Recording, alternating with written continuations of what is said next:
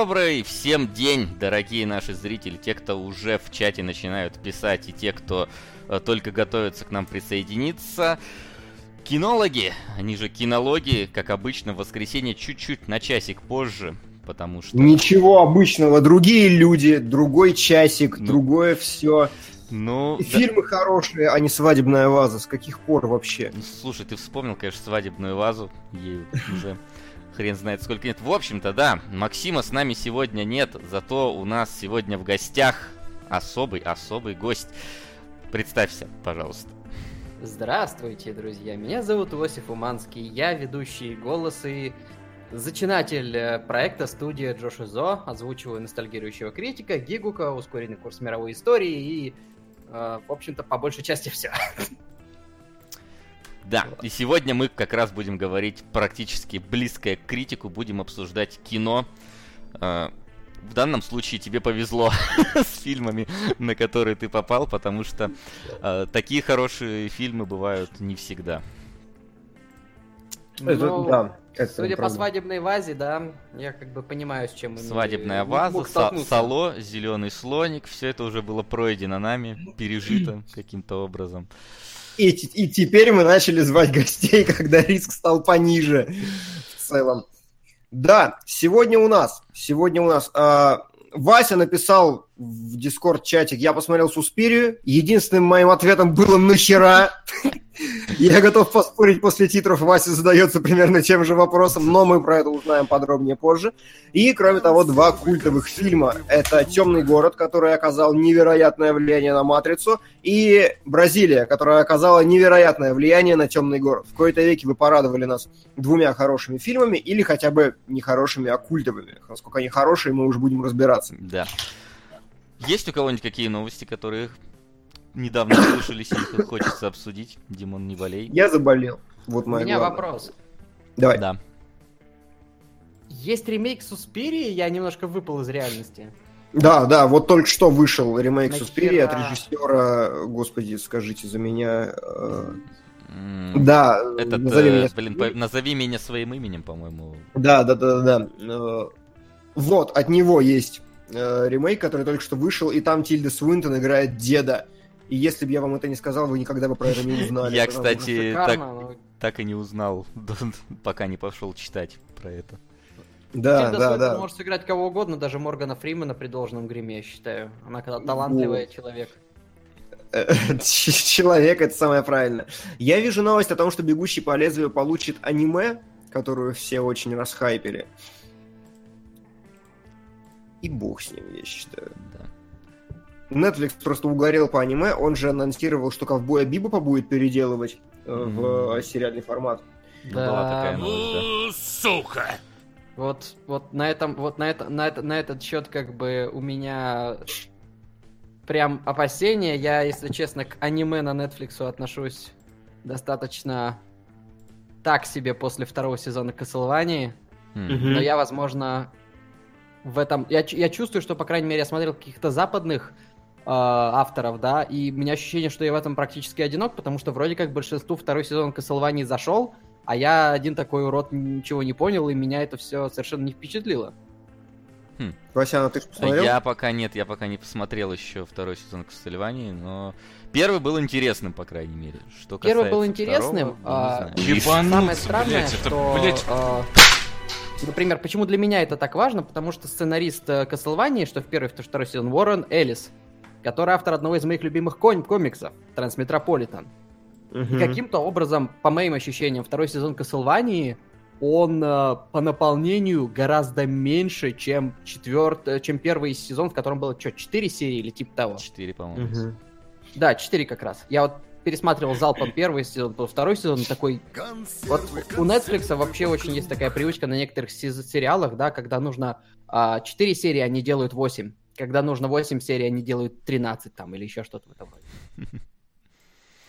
Ну, слушай, в таком случае надо, надо будет нам ознакомиться с Кастельванией вторым сезоном потому что... Да давай уж, Патреон заждался. Ну... Патреон заждался, я Патреон теперь заждется, блин, спойлер-зону по Суспирии.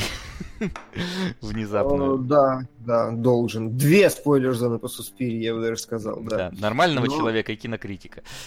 Да, да, да, потому что там наша, конечно, кошмарная абсолютно. Еще одна новость про Netflix, что-то только про него говорят на этой неделе. Э, закрыт «Сорвиголова». Какого хрена, спрашивает? Сука! Ну там не совсем закрыт, в смысле он закрыт на Netflix, но насколько я понимаю, сами, сами мейджоры из Disney заявили, что как бы на персонажа забивать не будут, и с этим плане непонятно, то ли они как-то а, просто перенесут его на свой стриминговый сервис, который они хотят, а, да, замутить, что логично, либо они хотят как-то включить его в киновселенную, сделать его, возможно, с меньшим возрастным рейтингом, что не так хорошо.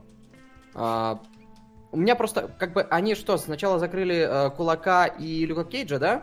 Да, сначала Кулака и Люка Кейджа. Кулака сразу, Люка Кейджа, типа, попозже, осторожненько. А третий «Сорвиголову сейчас», причем в Твиттере чувак написал, говорит, клевое чувство, заходишь с утра в комнату сценаристов работать, и тебе говорят, что вы сериал закрыли. Ты смотришь на дашборд, на котором все уже расписано по четвертому сезону, и думаешь, какого хера? И потом ну, он подписывает, что типа это бизнес-решение, и именно вот этот четвертый сезон все кончился. То есть это не переезд на другую платформу. Это ну, прям... типа, в смысле, да, насколько я понял, им дали э, причину, по которой там не закрыли Джессику Джонс, и что там осталось. Э, каратель? Каратель. Я, насколько я понимаю, просто у них слишком э, фаза разработки глубокая уже. Да, да, типа доделайте и по домам. Да, да, да, именно так. Ну, что ж, получается, Netflix начинает сворачивать сериалы, за которые его полюбили, но при этом у него сейчас многие новые вещи очень такие спорные выходят. Да. Э, а ему теперь... Говорю, как кажется, человек, который смотрит уже пятую серию Сабрины. Сука! Отличные рейтинги. Слушай, ну и все донатики говорят только об одном, а вслух мы этого не сказали. Васенька, я третий а, раз да? повторю сообщение из общего чата. Ты педик! Ты а, сейчас а очень сцензурировал это сообщение на, на самом деле. А на самом деле с днем рождения тебя. Да. Сердечко мое. Спасибо, спасибо, спасибо вам, ребят, спасибо чатик, спасибо всем тем людям, которые мне написали. Отвечу, как только весь вот этот стек накопится, всем, всем кому могу. Да, но праздник не повод прекращать работу, тем более, что у меня уже вечер. Все, все уже отмечено. Все уже отмечено. Короче, сорви голову жалко или нет? Конечно, жалко. Да, Третий жалко. сезон, на мой взгляд, э, был э, ну, допустим, мне, допустим, первый сезон э, понравился больше, чем второй. И третий сезон, по моим ощущениям, он как-то вот прям вообще поднялся и во многих отношениях. И даже серий почти лишних не было в третьем сезоне. Угу. Что для, опять-таки, нетфликсовского формата вообще чудо. У них все, все супергеройские сериалы такие, что там есть как минимум две лишних серии. В, так. в защитниках их э, весь сезон лишний. Это так, действительно, но а будем надеяться... Защитники же это все вот эти вот вместе? Да, это team-up. Да, да. А и, и он продолжится, или его тоже закрыли? А, хрен а, знает, на самом деле. Про него ничего не говорили, но он вышел таким говном, что как бы... А, то есть у настолько все плохо. Ну, знаешь, а, по идее, типа, это должна была быть... Ну, знаешь, вот, типа, всех собрали, они э, сделали там по, по сезону, там, два сезона сорви головы, головы и по сезону остальных персонажей, влили их вместе против одного общего, э, да, противника, сделали, типа, серии меньше, и ощущение, что снимали его как бы на сдачу со всех предыдущих сериалов, прежде всего. Угу. То есть он настолько дешево выглядит, и он настолько размазан, он просто, просто вот по, по поверхности, я не знаю, стола, он, он просто-напросто очень, сука, длинный и очень пустой.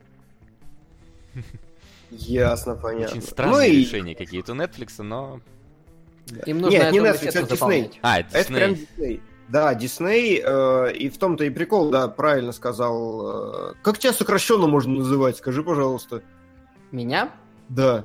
Иосиф Яковлевич. Я понял, как сказал Иосиф Яковлевич, Йося, а, Йося, можно Йося? Йося. У меня так Кус в ДНД звали. А, а, был Изи, простите, ладно. А, как сказал Иосиф Яковлевич, э, у нас, ну, типа, Дисней написали, что это бизнес-решение, и, значит, действительно будет переезд или что-то еще. Я просто не думаю, что «Сорвиголова» вписывается в вселенную Марвел. Если они через после, после войны бесконечности угробят там что-то, обнулят и станет нормально, тогда, ну, возможно. Но, в принципе, полнометражки, мне кажется, ему не светит вообще. Хотя я бы вот хотел. Да я все бы хотели, мне кажется. На мой взгляд, просто вот Чарли Кокс, он настолько хорошо вписался вот в образ Мэтта Мёрдока, вот это вот его, блин, то, как он опять-таки показывал незрячего, в принципе, вот у него вот, вот то, как он выглядит. Я просто... Mm-hmm. Мой любимый комикс-персонаж — это Сорвиголова. Mm-hmm. Вот я, то есть, больше всего про него читал, как про персонаж, собираю про него комиксы. И, блин, он прям такой клевый. И даже и, э, если они не забьют на Сорвиголу как на персонажа и сделают его каким-то другим э, актером, это все равно уже будет не то. Окей. Ну что, Вася, Суспирия? Ну что, Готов? да, погнали. Придется Иосифу Яковлевичу немножечко нас послушать сейчас, пока мы будем разговаривать про дела новые. Сходили в кино.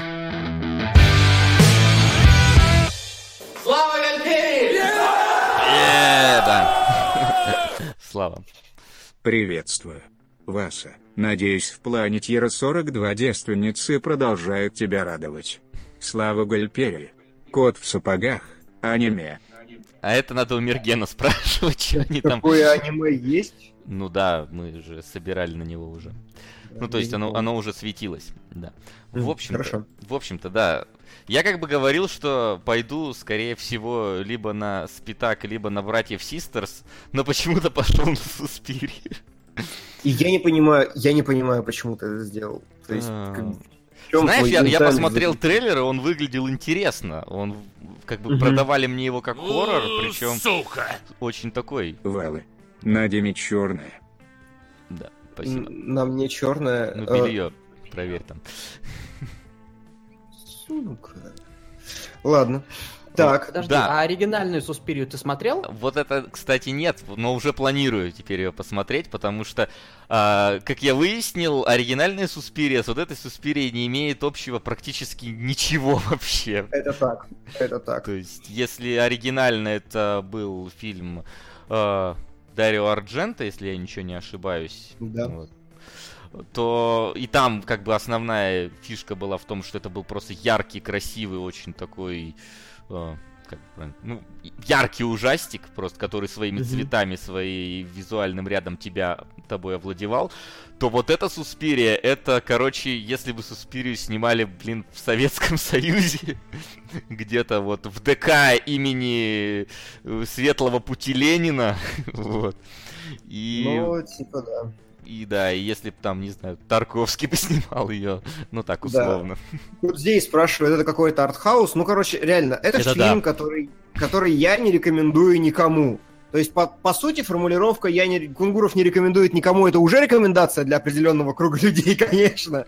Но вот я не рекомендую никому вообще, потому что это фильм, который от и до стилизован под, э, ну, типа, 80-е годы, под период падения Берлинской стены немножко раньше — ну, действие в 70-х происходит, да, mm-hmm. который отдает дань уважения ретро-хоррорам, типа там, я не знаю, какому-нибудь Носферату, той же самой оригинальной Суспирии, и вот знаете, вот, вот как будто это вы смотрите действительно хоррор, снятый в 60-х, 70-х годах от и до. Спецэффекты такого же уровня, эстетика такого же уровня. Но еще плюс ко всему, конечно же, весь фильм нахер метафора, которая длится два с половиной часа, а в конце вас обливают таким ЛСД-трипом фантасмагорическим, что, короче, э, такое чувство, что э, этот фильм — это аборт после соития этого Мэнди, которого с Николасом Кейджем. И мамы и Ароновски. Черного лебедя, да, Ароновски. Вот, вот а, а, аборт после их соития, вот, вот, вот, вот, вот, кажется, должна была быть вот этим фильмом. Короче, ой, как тебе, Вася? Мне-то понравилось. Да мне, на, на самом деле, мне это тоже понравилось. Я же говорю, вот. я же после твоих фраз тогда пошел на маму, маму смотреть и такой, вау, угу. как здорово. Мэнди пока не успел только посмотреть. Вот э, все, угу. все как-то собираюсь. Я, я как бы сразу скажу, я метафору, ну, не понял, на, скажем так, полноценно, как, как-то вот обрывочно да, но вот суммарно как-то она у меня в голове не сложилась. Тем не менее, мне понравилось, как фильм выглядит, какая у него густая атмосфера, как у него вот, не знаю, простран... холод от пространства передается. То есть я чувствую, я вот смотрю на кадры вот их репетиции балета, я чувствую, мне холодно вот в этом помещении, мне холодно. Mm-hmm. Зная вот как там на улице, как тут внутри, какая то общая атмосфера. Э, фильм э, очень длинный, очень, скажем так, в некоторых моментах неторопливый. Когда там начинается жесть, я извиняюсь, там многие могут закрыть глаза, причем там, хотя в конце-то и кишки показывают, ладно, там... Слушай, ну там, деле... там в том-то и проблема, что это не такая жесть, как мы смотрели в гура-хоррорах каких-нибудь, да, это какая-то сечевая жесть, да, такая... то есть... С-класса вообще ужасная. Ну, это в конце С-класса, а вот, например, сцена с танцем и попутным избиением, она же, ну, я не знаю, меня, меня передергивало от нее прям, вот. Мне показалось, что она слабо снята, но подробнее в этом в спойлер-зоне. Ну, это говорим. вы там можете сказать. Меня, меня прям передергивало именно от того, что как бы там происходило вот в этом вот одиночном зале, в котором все происходит. Mm-hmm. И у фильма есть вот какая-то так, такая, как бы это правильно сказать, он вгоняет тебя в какой-то транс в некоторыми своими сценами. Очень так прям мощно. Да, да, да. Ну, то есть э, мы еще фабулы совсем не коснулись. Это mm-hmm. фильм про то, как Дакота Джонсон из 50 оттенков серого. Э, ей, кстати, безумно идут рыжие волосы. Она сразу перестала быть серой мышью. Э, она в качестве американской э, такой, как ее назвать, девочки из Америки приезжает, в общем, в Берлин в легендарную танцевальную труппу и она такая вся радостная, ее туда приняли, ничего себе, но нам дают буквально там в первых же сценах понять, что трупа это ведьмы, при, причем э, непонятно все или не все, ну, в общем, там точно есть какие-то ведьмы, которые что-то колдуют, и главной героине нужно как-то жить с этим теперь. Акира, 1988, во-первых, Васа, ты молодец, во-вторых, сдэр тебя, ПС о Суспирии.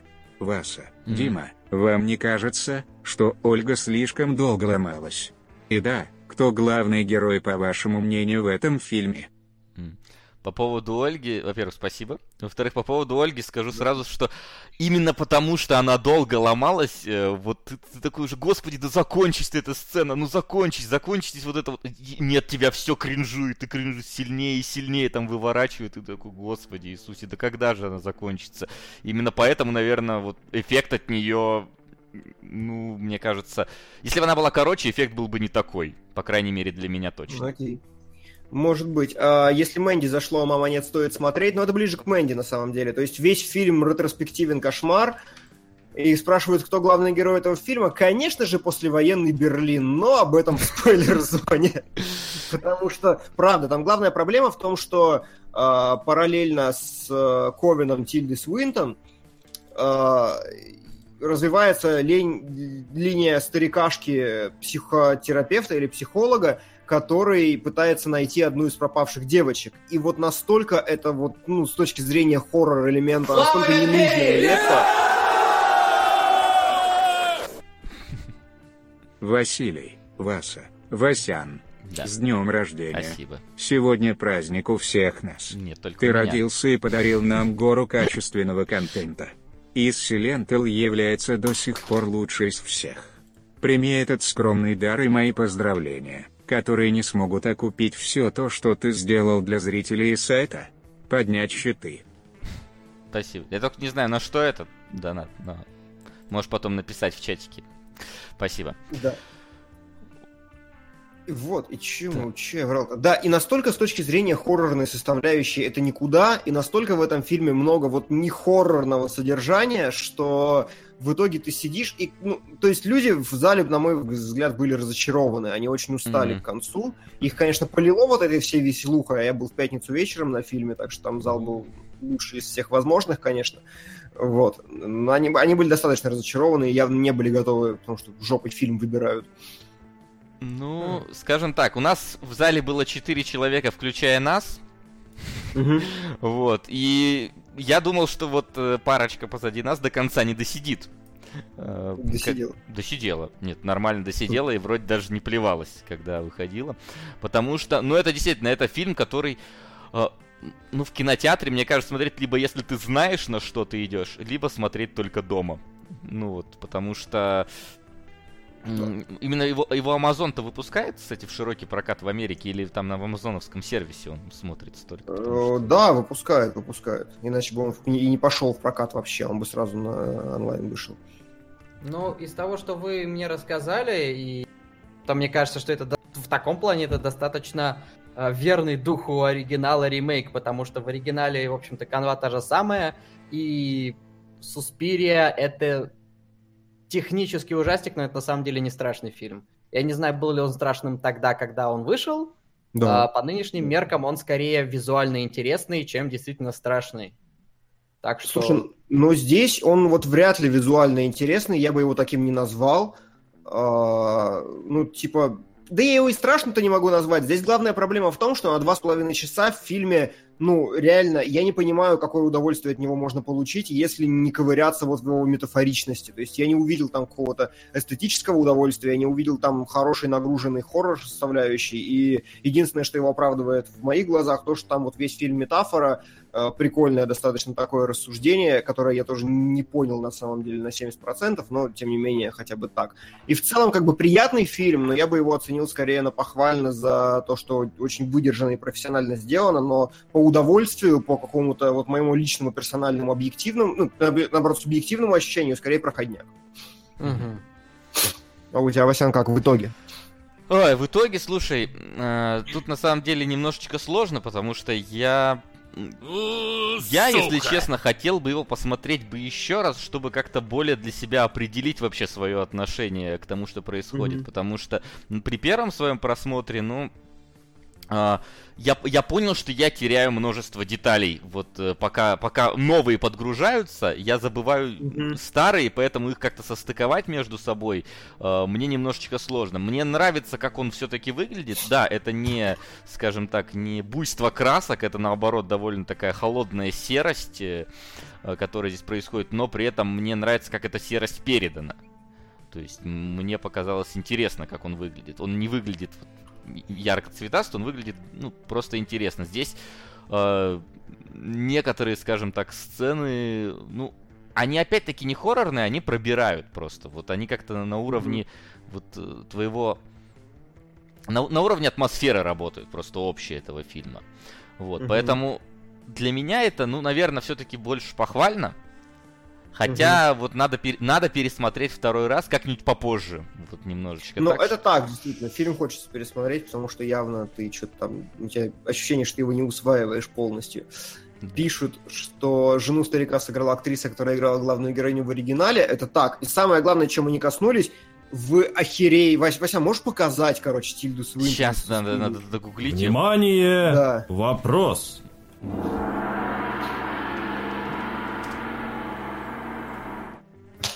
С днем рождения, Васа. Спасибо. На лучший мульт просто так.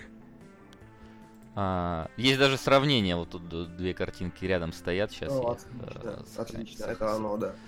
Сохранюсь, потому что вот это, это да. Я как бы посмотрел фильм, скажем так, мы когда вышли, и когда я нагуглил вот эту вот информацию, э, Инна действительно сказала, что ну вот в какие-то моменты казалось, что грим есть, но при всем при этом вот серьезно, ты вообще не, не, не додумываешься, что вот, вот это вот, вот, вот этого мужика сыграла Тильда Свинтон.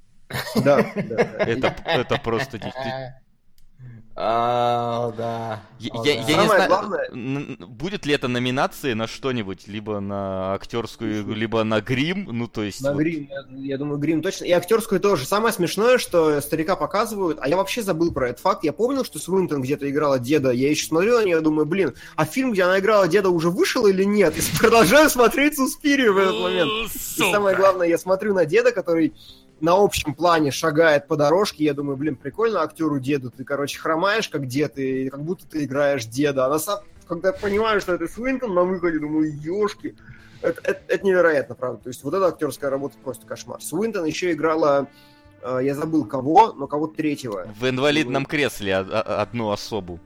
А, вот ее же, да. Вот ее же еще тоже играла Суинтон. Короче, Тильда Суинтон, я понял. Тильда Суинтон это такой артхаус. Это манекен, который можешь да? нарядить как хочешь, вот. И он будет работать. Вот так, наверное. Да, артхаусный вариант кого? Эдди Мерфи. Почему Эдди Мерфи? Че, не помнишь, был такой очень ужасный фильм, в котором он играл Чокнутый целую профессор. Семью? Да. И Чокнутый профессор 2. А, хорошо, хорошо, может быть. Ну ладно. Который тоже является ремейком, кстати говоря. Да, это так. Дэниел Де Льюис от мира актрис, неплохое определение. Ну, а, ну что? А, кстати, ну, нас над пришел на Эдгар Райт Скотт Пилигрим против всех. Э, Кэрт Роверт, мы его разбирали очень-очень давно уже, так что да. как-нибудь там перенапиши на что-нибудь. Вот. В общем, что можем сказать по Суспирии? Если вы любитель Ларса фон Триера, Тарковского, вот, э, если вам понравилось и, и «Мама», и «Черный лебедь», и что-то там еще говорил, на что он похоже больше? На Мэнди, мне кажется. На Мэнди, похож. да. Если вот вам такие фильмы вас, вам понравились, Сука. то в таком случае, да. Стимбэй, 2004. Если следовать теореме Гальперова, то Суспирия — это европейский артхаус.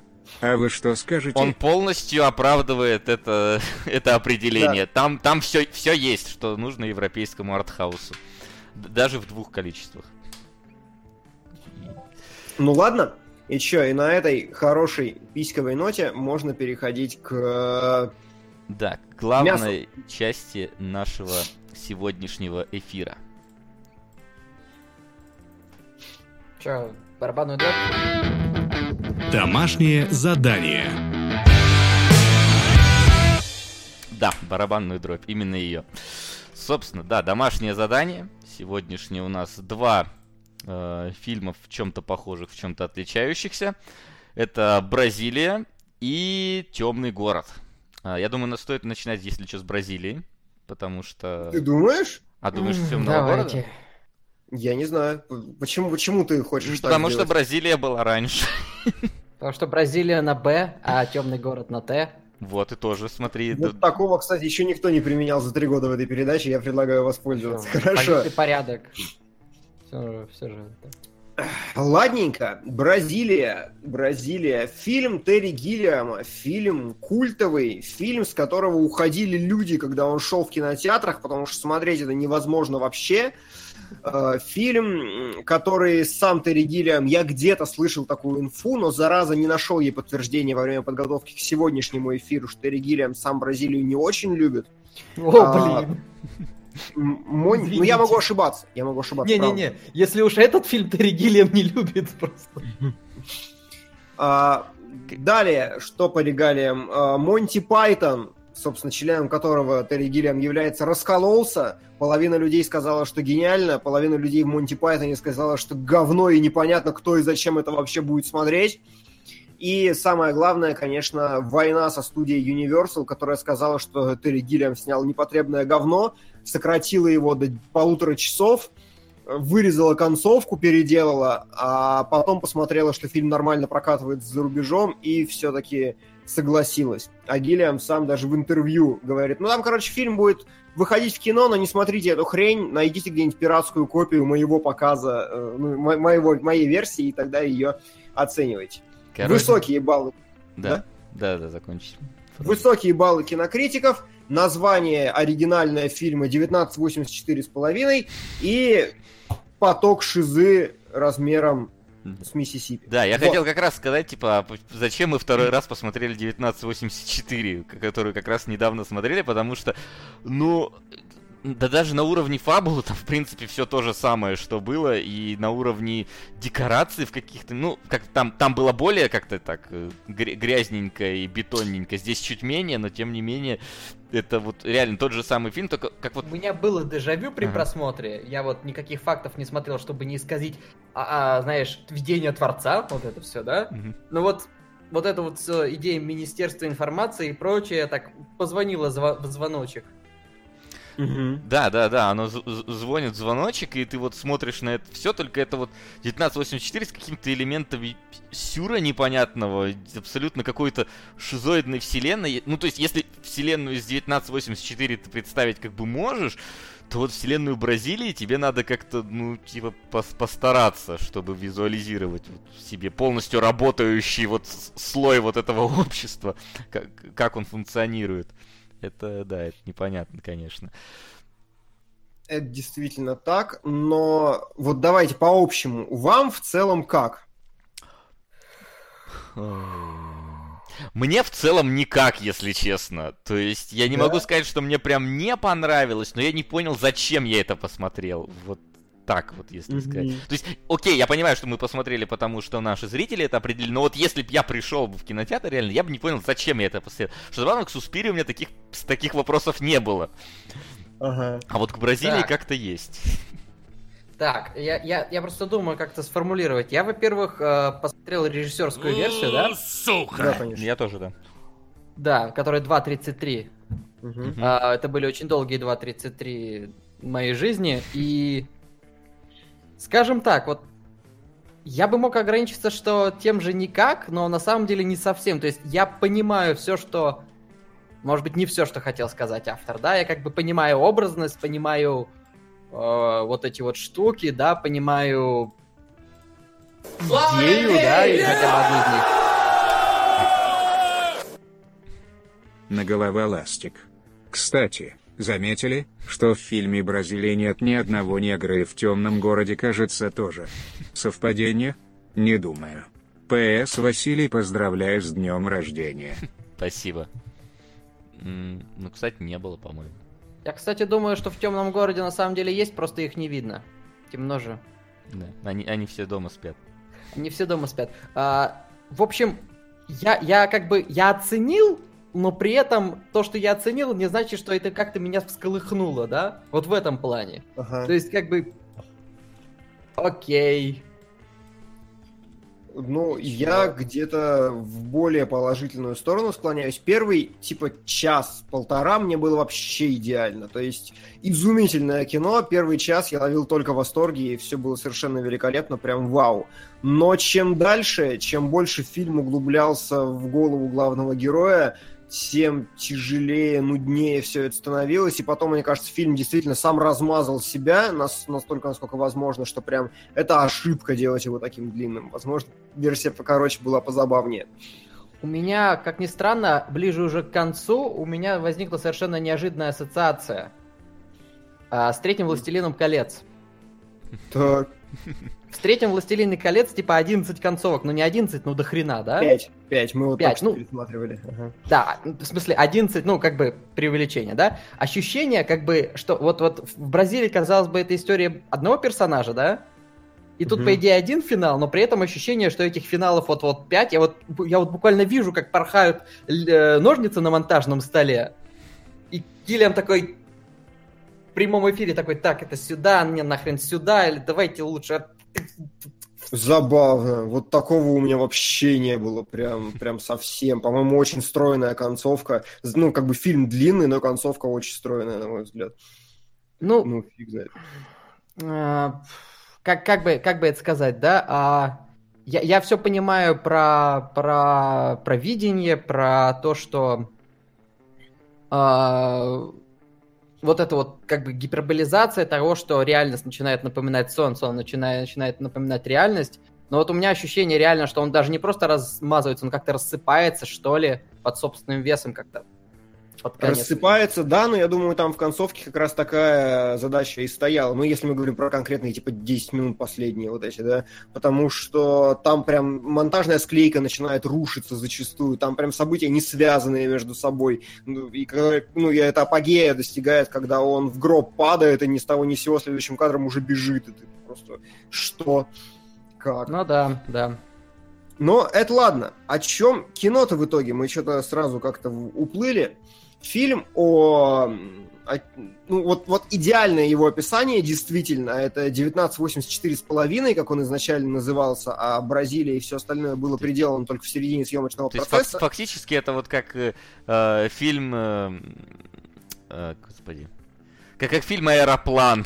вот как, как, да, как, как фильм да, да. Э, с, эти, с Лесли Нильсоном, только, ну, менее, конечно, э, юмористичный, ну, по сравнению с теми, потому что там-то прям ну, совсем была абсурдная комедия. Здесь как бы менее такого, но по факту да. Да, а, сам Гириам сказал, что это 1984 для 1984 года. То есть он писал про то, как он видит э, современность вообще с его с ее бюрократией и со всем остальным. И хотя как бы говорят, что это у него предсказание будущего, на самом деле нет. Он прям сказал, что это сатирическая интерпретация реальности 1984 года. А причем сам 1984 он не читал никогда, во всяком случае так уверяет. А, сюжет до боли тот же самый, главный герой – который работает в министерстве по хер пойми чему, Назови если Министерство честно. правды. Ну там тоже Министерство информации да. какое-то. Министерство да. информации, да, и отдел, отдел исправления информации впоследствии, да, потому что там отделов много в этом министерстве, естественно. Да, да, да. Вот он работает в этом министерстве и в какой-то момент видит женщину, в которую влюбляется с ног до головы, и пытается выйти с ней на контакт на фоне большой бюрократической ошибки. И вот в этом как бы клевая, э, клевая замануха, которая мне очень понравилась, что фильм начинается и первые минут 40 он идет вообще как бы без... Мне, мне показалось, что 40 во всяком случае. Он идет без главного героя, без сюжета, без э, обос... ну, э, установки проблемы. Он идет с того, что случилась опечатка bug in a system, как написано в этом. Муха просто упала в печатную машинку, и поэтому вместо Таттера взяли Баттера или что-то такое. Да. Э, взяли, заковали, увезли, и нам начинают показывать, как э, эта ошибка, ну, какую цепную реакцию на себя набирает, и комом летит по всему министерству. И потом, постепенно раскручивая эту ошибку, мы переходим к главному герою, фокусируемся на нем. Такой переход, который уже уходит к женщине. Угу. Маврикус подписался на 30 месяц подряд. Да, спасибо, да, мужик. Спасибо. Угу. Это да, и вот эти первые 40 минут тебе, ну, в принципе, показывают, э, ну, как, каким-то образом весь этот мир. То есть тебе начинают показывать, там, как, как работает вот Министерство информации, как э, там главный герой к своей маме ходит, э, которую там постоянно морду на, на все натягивают, как э, угу. не знаю, элита не замечает там каких-то вообще вещей. Вот это немножко странно, конечно, я так подумал, что, ну, видимо, показано как вот... И, и, и, что ну, именно? Сцена в этом, Сцена. в ресторане, когда взрыв происходит, и они такие, господи, да отгородите, пожалуйста, нас от всего этого. Вот, то есть как а, будто бы какой-то ну, вот... Не, их самих отгорожают, они даже об этом не просят. Отграждают, ограждают. Ну, да. То есть... Но э, тут важно то, что он в начале фильма сидит вместе с Элиткой, со своей мамой и всем остальным, происходит взрыв, он не реагирует на него, да, в конце а в конце уже с женщиной он, да, он идет и начинает людей спасать и все остальное. Да, то есть да. тебе, в принципе, вот э, при, при, представляют этот мир, а потом, ну вот в нем, в нем наконец начинается какой-то вот э, сюжет э, с вовлеченным главным героем более как-то, ну, чем вот просто он там где-то сидящий не пойми где, работающий не пойми кем. Да, да, это так. И самое это главное, что, ну, самое выдающееся, что есть в Бразилии, на мой взгляд, это прям вот не визуальный стиль, а как это назвать-то даже продакшн дизайн, который стоит во главе всего. Какие-то, э, ну, то есть это настолько Сюр-Сюрович, это вот настолько э, как его, господи, пена дней какая-то начинается, что ты смотришь и думаешь, господи, да как ты все это придумал и зачем? Когда тебе показывают женщину, у которой прям, ну, очевидно, что у нее грим какой-то наложен, но у нее лицо резиной вот так вот за щеки оттягивают, натягивают все, гвоздями там закрепляют, потом она идет с туфлей на голове, ты смотришь за тем, как одна сцена становится сюрнее другой, механизмы просто какие-то безумные вокруг, все в трубах, все еще в чем-то, и все это на тебя наваливается такой абсолютной абсурдностью мира, которую никто, по-моему, кроме Гиллиама вообще не в состоянии воспроизвести, только вот режиссер «Пена дней», фамилию которого зараз забыл. Сейчас скажу. Мне понравилось, э, среди прочего, в том числе, что показали, что... А... Гандри, да. Говори. Что... Сука! Нет, пока не говори. Приготовьтесь, будет громко. Наверное, лучше смотреть в оригинале, потому что нормальный перевод сложно найти. Иосиф, рад видеть тебя на СГ. В общем, а, мне нравится, как все показано, как показано, что все работает через жопу. Причем работает через жопу на всех уровнях, да, то есть все начинается с вот бюрократической ошибки, но по сути, во, даже в самом вот этом министерстве, да, все вот эти вот механизмы, да, все вот, все, за что отвечают люди, вот, все работает не пойми как. То есть если угу. в главном Э, даже этом учреждении, там чувак, этот главный герой едет, спускается вниз, у него ломается лифт. Да, Повсюду какие-то э, вот эти вот дура- трубы, да, все элита живет, по сути, тоже плохо. То есть, как бы, ну, да, у них там, не знаю, квартиры побольше у более состоятельных людей, да, но вот это вот, э, вот это вот, да, даже не ржавчина, а вот эта вот какая-то нескладность и постоянная вот, будь здоров. Вот эта постоянная какая-то вот, вот, вот чувств, через жопность и корявость, она прослеживается на всех уровнях. А, это ну, так, действительно. И Гиллиам хотел как раз это сказать, что система сломана, и что бюрократия требует еще больше бюрократии, и все это да, там, вот, вот, вот вам справка, вот моя справка, то, что я вам дал справку, и тот факт, что а, каждый пытается переложить вину или какое-то действие на другой отдел. Типа, это не наша ошибка, мне наставили того человека, просто те ошиблись, что взяли не того человека, их взяли не... То есть, ну вот прям видно, как вот как можно меньше работать, как можно больше свалить своих дел на какого-нибудь соседа, который там должен эту э, вещь выполнять, ответственность перекладываемая. Вот. Угу. Хотя в каком-то смысле главный герой немножко спасает это в моменте с кондиционером, когда он у него ломается.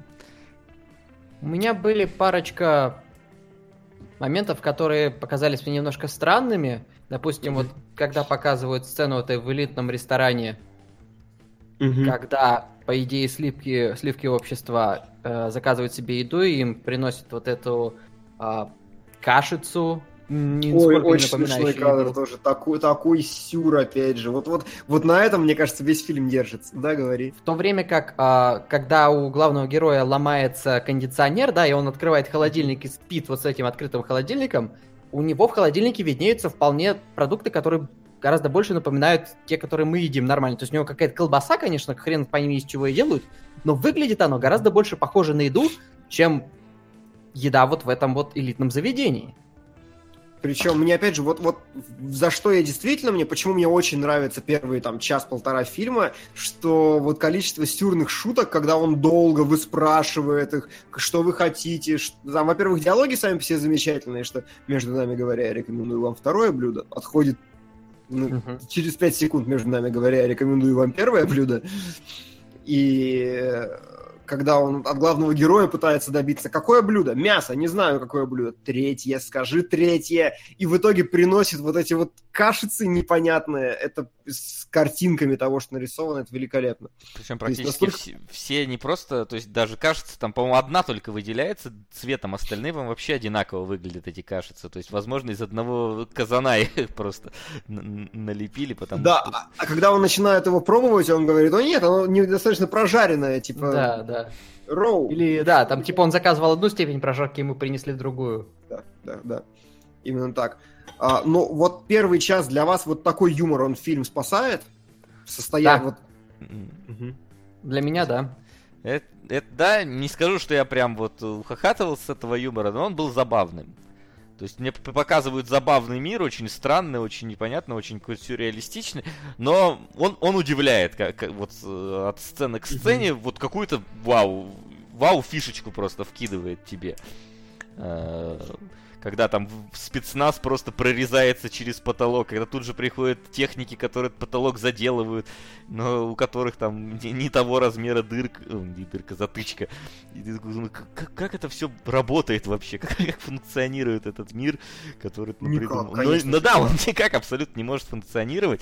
И не знаю, возможно, э, когда вот как раз сцена с кондиционером, это такой самый вот апогей для меня был, потому что, во-первых, сперва они не приходят, потому что ночью не работает. Потом приходит какой-то вот хрен пойми мужик с пистолетом, который чинит людям кондиционеры без, без всяких справок. Потом приходят чуваки, которые там без справки тоже не могут ничего сделать.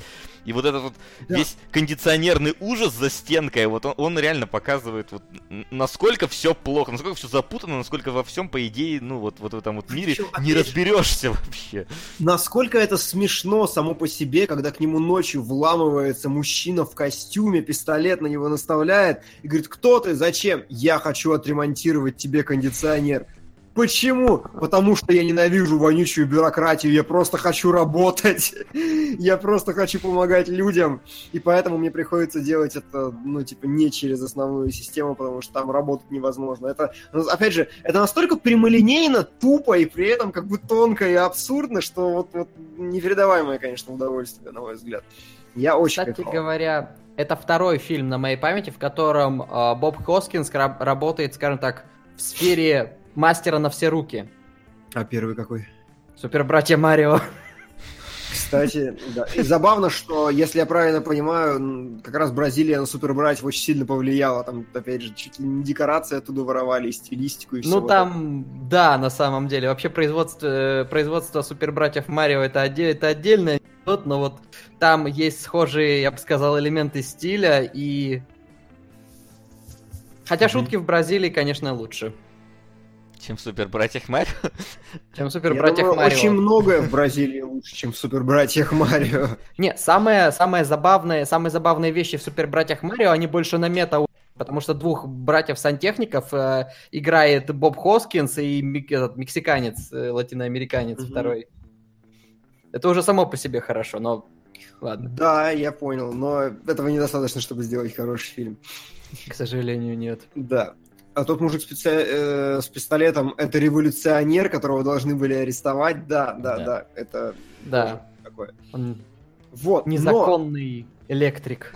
было ли у вас вот какой-то конкретный момент, когда вы поняли, что что-то фильм перекосило и он идет не туда? М, У меня был момент, когда, собственно, герой приходит э, к жене вот этого погибшего, неверно выбранного мужика, и внезапно через дырку в потолке резко влюбляется. И что-то Да. я как-то, типа, что за, ну, типа, что за рандом, во-первых, а во-вторых, и вот это вот повлияло на все, что пошло дальше, просто вот то, что ты зашел к вот этим... Ну, то есть, понятно, что цепочка событий началась вообще с жучка, который угодил вот в этот вот станок, и можно сказать, что вот а, ошибка в бюрократии породила истинные чувства, но, типа, почему-то настолько-то рандомно.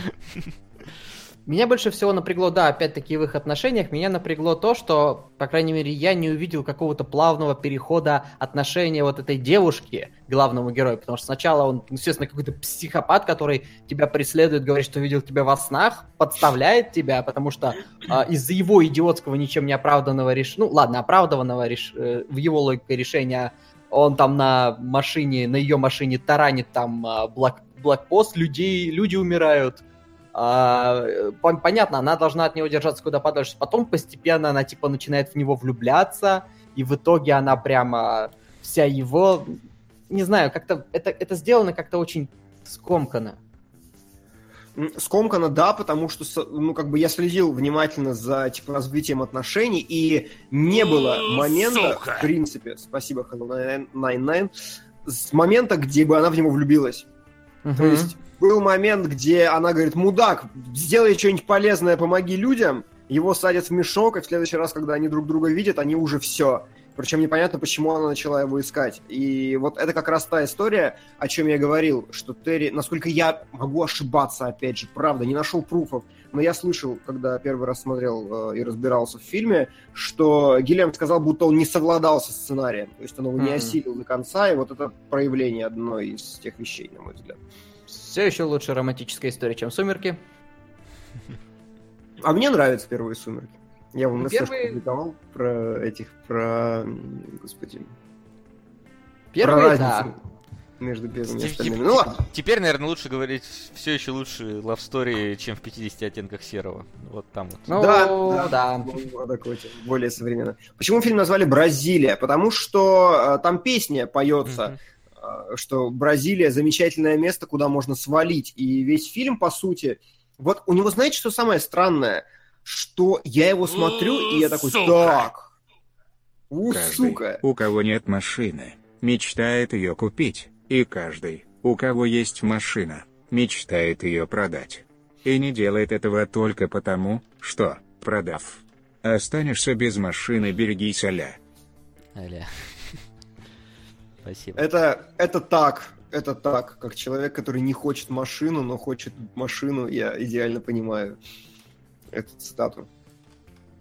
А, так вот, о чем я говорю? А, Вот говорят, что он не влюбился, потому что она выглядит как девушка из его снов. И вот, вот да, а, когда в конце нам показывают в его галлюцинациях, что он видит свою мать, и его мать молодая выглядит так, как эта девушка, и в принципе, вот само, когда они начинают спать, я- ну, когда он привел ее, чтобы переспать первый раз домой, к своей матери, я такой Да, сразу говорю, кстати.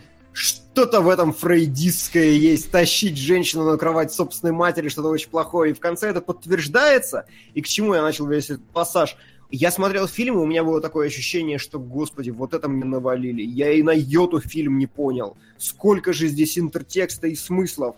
А потом я сел читать критику, и нет никаких интертекста и смыслов. То есть это абсолютно примитивное в посыле кино, если верить всем критикам, которые а, он, пишет вот, вот отзывы. Я вот, э, скажем так, этот фильм, по крайней мере, для меня имел своего рода специфику, потому что это, по идее, сатира. Я его воспринимал, совершенно не воспринимал как сатиру, потому что, да, из, из области... Привет из китайского завтны. Димон, спасибо за долю зум. Васян с днюхой. Спасибо. Джо, спасибо за контент. На пробуждение жизни. Спасибо, мама. You're welcome. А, о чем я говорил? Ты про специфику. А, про специфику. Да, а, это сатира, по идее, да, я не знаю, может, по крайней мере, в голове у Гиллиама. Я этого не воспринимал совершенно как сатиру, потому что это из области «Извини, но ты живешь в России». Сейчас это нифига не сатира. По сути. А, Слушай, мне кажется, это просто такая вневременная зачастую сатира. Ну, потому что какое государство без бюрократии вообще? Где это видно? Как оно же на этом держится и так работает? Ну да, так, на что... самом деле... Э, Терри Гиллиам же британец, если я правильно помню. Да, mm-hmm. да, конечно. Uh, у целого ряда британских авторов есть прям, особенно там, это было прям ярко проявлено в период правления Маргарет Тэтчер, Э, целое было прям очень э, ряд настроений антиправительственных, антитоталитарных mm-hmm. и прочие. Самый популярный пример это Алан Мур с э, В значит Вендетта. Mm-hmm. Тоже, в общем-то, из этой серии. Только тамошняя антиутопия комиксная, не, фи- не фильмовая, мне понравилась куда больше. Она как-то более продуманнее и тоньше, и, ну, не знаю. Ну, Просто... Ну, здесь, здесь же сюр, здесь сложно говорить про продуманность какую-то вообще. Да, сюр, но он какой-то, опять-таки, да, э, фильм, фильм очень сильно преобразуется в начале, в начале вот ты э, говоришь, э, правильно обратил внимание, он такой достаточно более легковесный. Я понимаю, что события становятся серьезнее, но из-за этого фильм ощущается очень неровным и каким-то лоскутным. Прям как Франкенштейн. Okay. Да. Как чудовище я, Франкенштейна. Да. Тут я не могу не согласиться.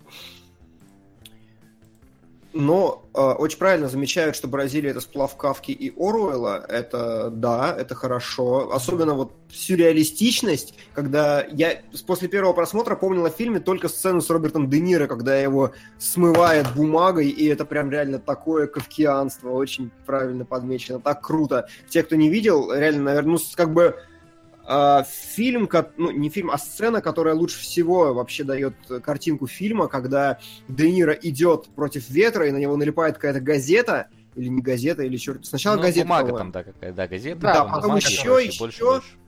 Да, больше бумаги его полностью облепляет, он падает, и потом, когда начинают бумагу разгребать, там никого нет. И это прям вау, вот это ж надо было придумать, настолько мощный, клевый образ. Причем там до конца непонятно, но имеет место и то, и другое. Там есть и газеты, и бюрократические вот эти бумажки какие-то очень ярких цветов, запоминающихся. Ну, да, собственно, он, он уничтожил, можно сказать, всю бюрократию, а как бы без бумажки ты никто. Я на самом деле для, ну, по крайней мере, вот что я могу точно сказать, мне определенно понравилась роль Роберта Де Ниро в этом фильме. Он как да, персонаж просто вызывает какое-то к себе наибольшую расположение, да и в целом это для него из, из того, что я с ним видел, довольно нетипичная роль. Хотя у всех, кто там снимается, блин, ну, это нетипичные роли. Ну да, опять же, это, это просто Гиллиам, он умеет делать херню. Что меня удивило, меня удивили э, стилистические совпадения между Бразилией и фильмом 1984 потому что фильм 1984 вышел в 84-м, и Бразилия должна была выйти в 84-м, просто задержалась из-за ну, из того, что он не очень хороший был менеджер Гиллиам. И удивительно было, что фильмы как-то совпадают по настроению, по цветовой гамме зачастую. То есть понятно, что у Гиллиама все гипер гиперболизировано, но тем не менее, вау, ничего себе. Может, подглядывал на студии как-то. Не исключено на самом деле. Действительно может быть, учитывая, что, опять же, ну, он в кино, а тот фильм явно был госзаказом, как мы обсуждали, когда его обсуждали. Я думаю о том, что э, Бразилия может создавать вот это ощущение хаоса и бардака именно потому, что, блин, ну, Гильям мастер скетча. То есть, как весь Монти Пайтон, а это еще его третий фильм, то есть он еще не опытный все-таки режиссер слэш-сценарист, ну, менее опытный, чем стал потом, так это скажем. Uh, у него, он, ну, он любит момент, он любит эпизодик, и в фильме вот этих эпизодиков mm-hmm. просто тьмуща каждая сцена это что-то отдельное и сделано именно по заветам Монти Пайтона. Типа даже нельзя сказать, что с панчлайном. Просто событие, которое развивается, оно идиотское, оно есть, и оно как-то заканчивается молча, и ты просто выходишь, типа, что это было такое. Угу.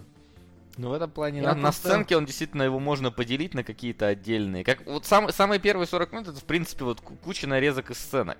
А дальше уже какая-то попытка сделать э, какую-то более-менее канву. Хотя там тоже встречаются, например, когда он начинает э, стол там передвигать из э, комнаты в комнату, вот эта борьба у них за стол.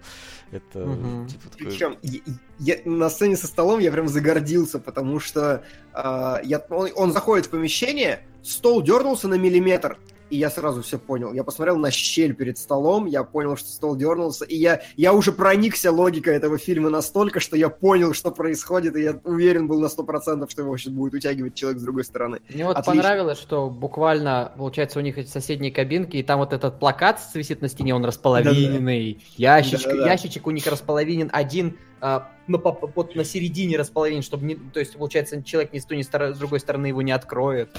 Да, да, да. Это Причем... как ты заходишь в какую-то новостройку и видишь, что туалетная дверь открывается вовнутрь, и она об этот задевает, об унитаз. И типа такой, как, как до этого могли вообще вот додуматься? Не было проектировщика? Ну, вот тут точно так же. Не задумывались просто. Нам нужно столько кабинетов. Вот, поставим стенки вот так и так и так. Возможно. А, сам Гиллиам на самом деле сказал, что главная тема Бразилии это типа единство э, и сопричастность. Вот.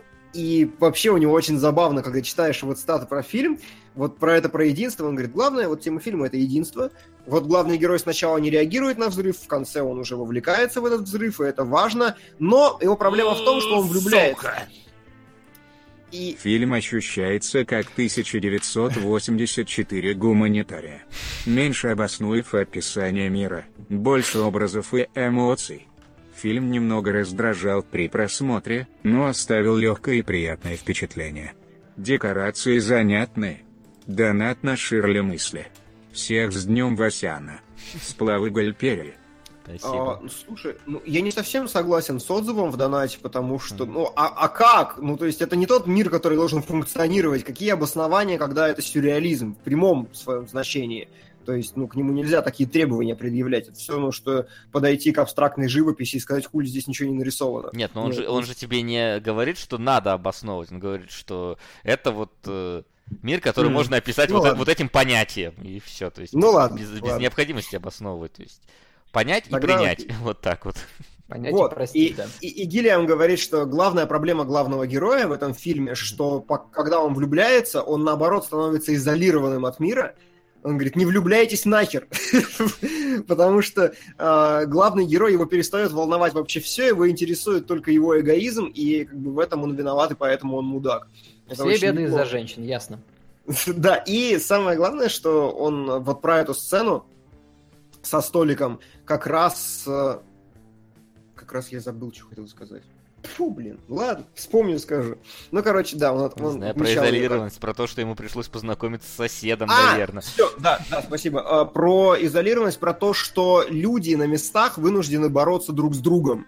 То есть, вот говоря о творческом методе этого режиссера, он таким образом вполне себе закладывал, это не синие занавески, что называется, что люди вот борются друг с другом внутри этой системы, и в итоге система неэффективна, потому что у них задачи типа важнее. У одного есть компьютер, у другого нет, и стол на двоих общий. Вот, и поэтому, как бы, вот поэтому в том числе создается ощущение, что фильм перегружен метасмыслами какими-то, потому что каждая зарисовка, она в себе несет какой-то вот такой комок трудновыразимых и формализуемых эмоций. Эмоции, да, смыслов не обязательно, но как бы учитывая, что в некоторых сценках смысл есть, то начинаешь пытаться искать их во всех, а во всех, скорее всего, там не получится нормально найти. Ну, сложно. Некоторые сценки просто как сценки Ну да, то есть некоторые как сценки, их не надо никак интерпретировать. Это просто вот типа вот кек. Ловите сценку да. с кеком. Ну, я не все, я не все фильмы Гиллиама смотрел, но, по крайней мере, я знаю, что у него это не единственный фильм, который очень неровный, и такое ощущение, что собран из лоскутов. Я знаю да. три, включая этот, да? Какие еще два? Воображарием доктора Парнаса и, собственно говоря, человек, который убил Дон Кихота. Ага, я вот Дон Кихота не посмотрел, но в целом я не могу сказать, что из Лоскутов... Ну, как бы, да, у него он, он однозначно эпизодический режиссер, то есть режиссер эпизода это точно. Но, например, «Страна приливов» у него достаточно цельная, мне показалось. Там много эпизодов, но в целом фильм стройный. Нет, вот просто э, я не отрицаю, допустим, я совершенно точно знаю причины, по которым, допустим, воображариуме э, воображариум выглядит так, как он выглядит из-за смерти Хита Леджера. Да. Началась вся эта свистопляска со сменой главного героя. А угу. человек, который убил Дон Кихота, Терри Гиллиам его вообще делал какое-то дичайшее количество времени. Это так, да, да. Что-то да. там, не знаю, 20 лет, я не помню. В общем, очень долго. И, разумеется, когда ты делаешь фильм столько времени, он вряд ли будет супер связанным. Потому что, блин, за это время некоторые люди умирают. Нет, ну да у него съемочный процесс не, не длился 20 лет все-таки. У него ну и это тоже, то есть. Производственный ад просто у него был 20 лет, а съемки-то были достаточно завершенными. Ну, это, mm-hmm. да. А, вот как. Да, да, то есть фильм, э, у него просто, он его начинал, бросал, начинал, бросал, там сценарий переписывался, деньги кончались, и вот таким вот макаром он его вертел 20 лет, и да, он его снял, э, ну, как бы от и до все-таки закончено сейчас, просто спустя столько времени. И там новости были даже из серии «Неужели это наконец-то случится?» Он снова начал снимать человека, который... который... Ну да. Это жесть. Я думал, Солярис... А, нет, не Солярис, а этот... А, Сталкер был со сложной судьбой в этом плане. Этих сложносудьбовых очень много. Так, а, что еще у вас есть по... Слава Гальперии! Вот что есть. А, Василий, с днем рождения. Самое главное, чего пожелаю, это крепкого здоровья. Сижу, смотрю кинологов с PS4 Pro, первый в жизни PS. Благодаря тебе. А косарь на Манкурт. Спасибо и поздравляю тебя с покупкой PS4 Pro. Да. Да. А, я для себя, наверное, выделю люби... Э, момент, который больше всего мне понравился именно вот в плане каких-то вот этих вот маленьких зарисовочек. Больше всего мне понравилось, а, как а, изображают а, вот, вот в, в том отделе, в котором главный герой работает изначально, как изображают бурную кипучую деятельность, пока а, да. на них смотрит начальник. Да, да, да, отлично вообще, так это здорово вот, сделано. Это было прям, прям очень, прям, я, я вот посмотрел и вот, вот как-то так на каком-то экзистенциальном уровне меня вот прям так я это прочувствовал. Такой, да, оно, а вот оно так. Угу. И про Касабланку, типа, какой фильм сегодня будем смотреть? Касабланку. Это, это здорово. Да. Mm. Это так. А, Причем мне очень понравилось э, режиссерски, мне очень интересно, как это было сделано, э, то есть с точки зрения именно процесса, потому что, э, ну, то есть нужно каждому человеку объяснить, что он должен делать. И, то есть, вот эту вот массовку, ее нужно было организовать, нужно было прям вот срежиссировать так, чтобы... А там ведь камера еще едет, это еще нужно с движением mm-hmm. оператора синхронизировать все с крупностью планов, со всем остальным. И я прям смотрю и думаю, вау, вот это вот он угорел, конечно, для одного из первых кадров в фильме. Это прям задал. Да, это он угорел, но, конечно, когда ты представляешь, что... Вот, вот представь на секунду, что вот это вот, э, вот этот вот ад, который там показан, да, рабочий, это обычный рабочий день. И, и каждый реально знает, что делать. Вот на секунду, если представить такую вот а, ну, фирму. Так было, так ведь и было, типа, на биржах, например. Да, но... на биржах, вот только хотел сказать. Там такое ощущение, будто, я не знаю, происходит одновременно пожар и землетрясение, и все сразу. Но при этом это какой-то самое, что не есть организованный хаос. Это жутко. Ну, потому что я, я не знаю, как можно оперировать огромными деньгами, когда у тебя бумага разбросана просто вот по, по всему периметру, блин, помещения, и, и все друг на друга орут, не услышать, не увидеть, просрать миллионы, как это вообще работает, но, видимо, как-то как-то как работает. Как-то есть, знаешь, это самоорганизация. У меня, я когда в институте ездил на конференции, там были рассказы про самоорганизацию угу. э, в больших каких-то сообществах, и там было показано на примере это как стая птиц э, умеет, вот, несмотря на то, что у них нет какого-то mm. единого разума, они умеют друг по друга э, на большой скорости подстраиваются и более организованно едут. И пример Сука! Э, какого-то в какой-то африканской Всем стране привет. перекрестка без светофора. С днем рождения! Спасибо. Джашиза, спасибо за деятельность твою, Дима. Ну, здорово, Хорошо, что ты есть. Спасибо. Признайте меня виновным. Дима признает тебя виновным, я, скорее всего. Я признаю тебя виновным.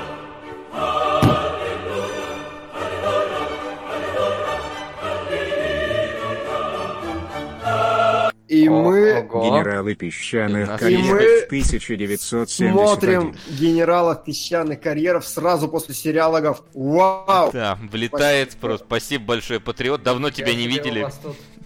Да. Весело. Да, вот, вот учись, как их вести. Я просто, да, я впервые на таком крупном стриме, и, блин, да.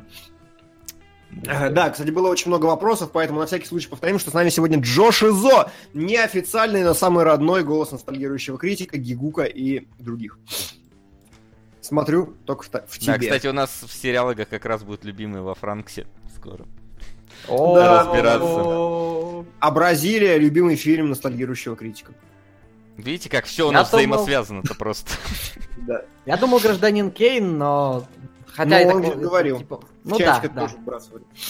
Да. А, чё, и вот в итоге, в итоге, у меня есть гифочки, которые я хочу показать, да. чтобы обратить внимание, типа, на э, тонкость режиссуры зачастую, если Васян их сейчас развернешь. Сейчас, секундочку, я внесу наши новые поступления. А, да, я подготовил несколько гифочек вместо кадров, потому что кадры здесь не работают вообще, и вот гифочек, которые в полной мере, для тех, кто, возможно, не смотрел, а, отражают то, что Сука. насколько фильм продуман, детализирован и так далее. И... Так, а у нас даже были генералы песчаных карьеров, ничего себе. Даже были? Вообще да, отлично. Даже ну, человек не мелочится, видишь.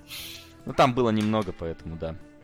Угу. Так, а, сейчас, господи, где, да, сейчас гифки, гифки твои найти. Гифки. Надо скачать, развернуть, воткнуть и так далее.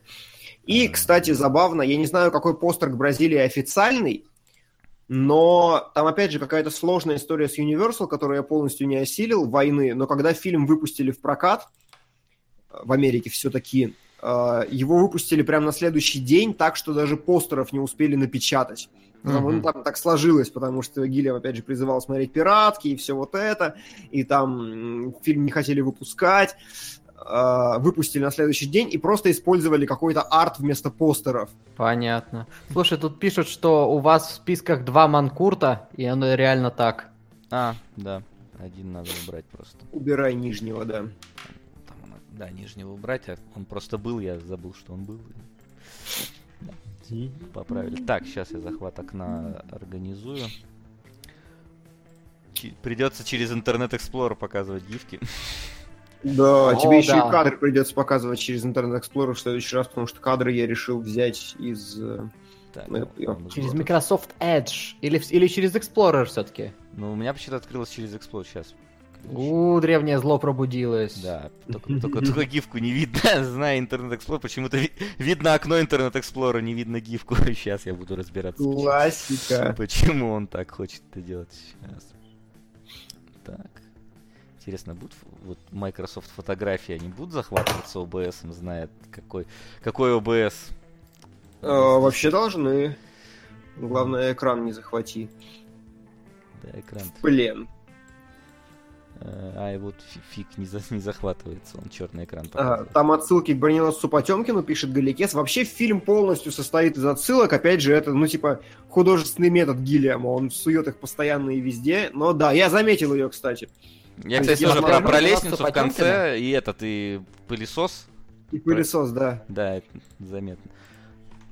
Так, опера. Вот через оперу должно работать все, знаю. То есть вы смотрели «Броненство Потемкина», что ли? Uh, нет, я не смотрел, просто сцена айконик. Ну да, я а, пытался, где, честно, но я не Где коляска это. Сука! Да. Все еще ищем Форестера. Форестера. Форестера. Форест. Найдем, надеюсь, рано или поздно. Спасибо. Сейчас я... О, вот что-то открылось. Да, Хорошо. сейчас я, сейчас я, я это сделаю так, чтобы оно было, чтобы его было много. Да. Вот. Я сделал гифчики поменьше, чтобы они передавались не так гейски.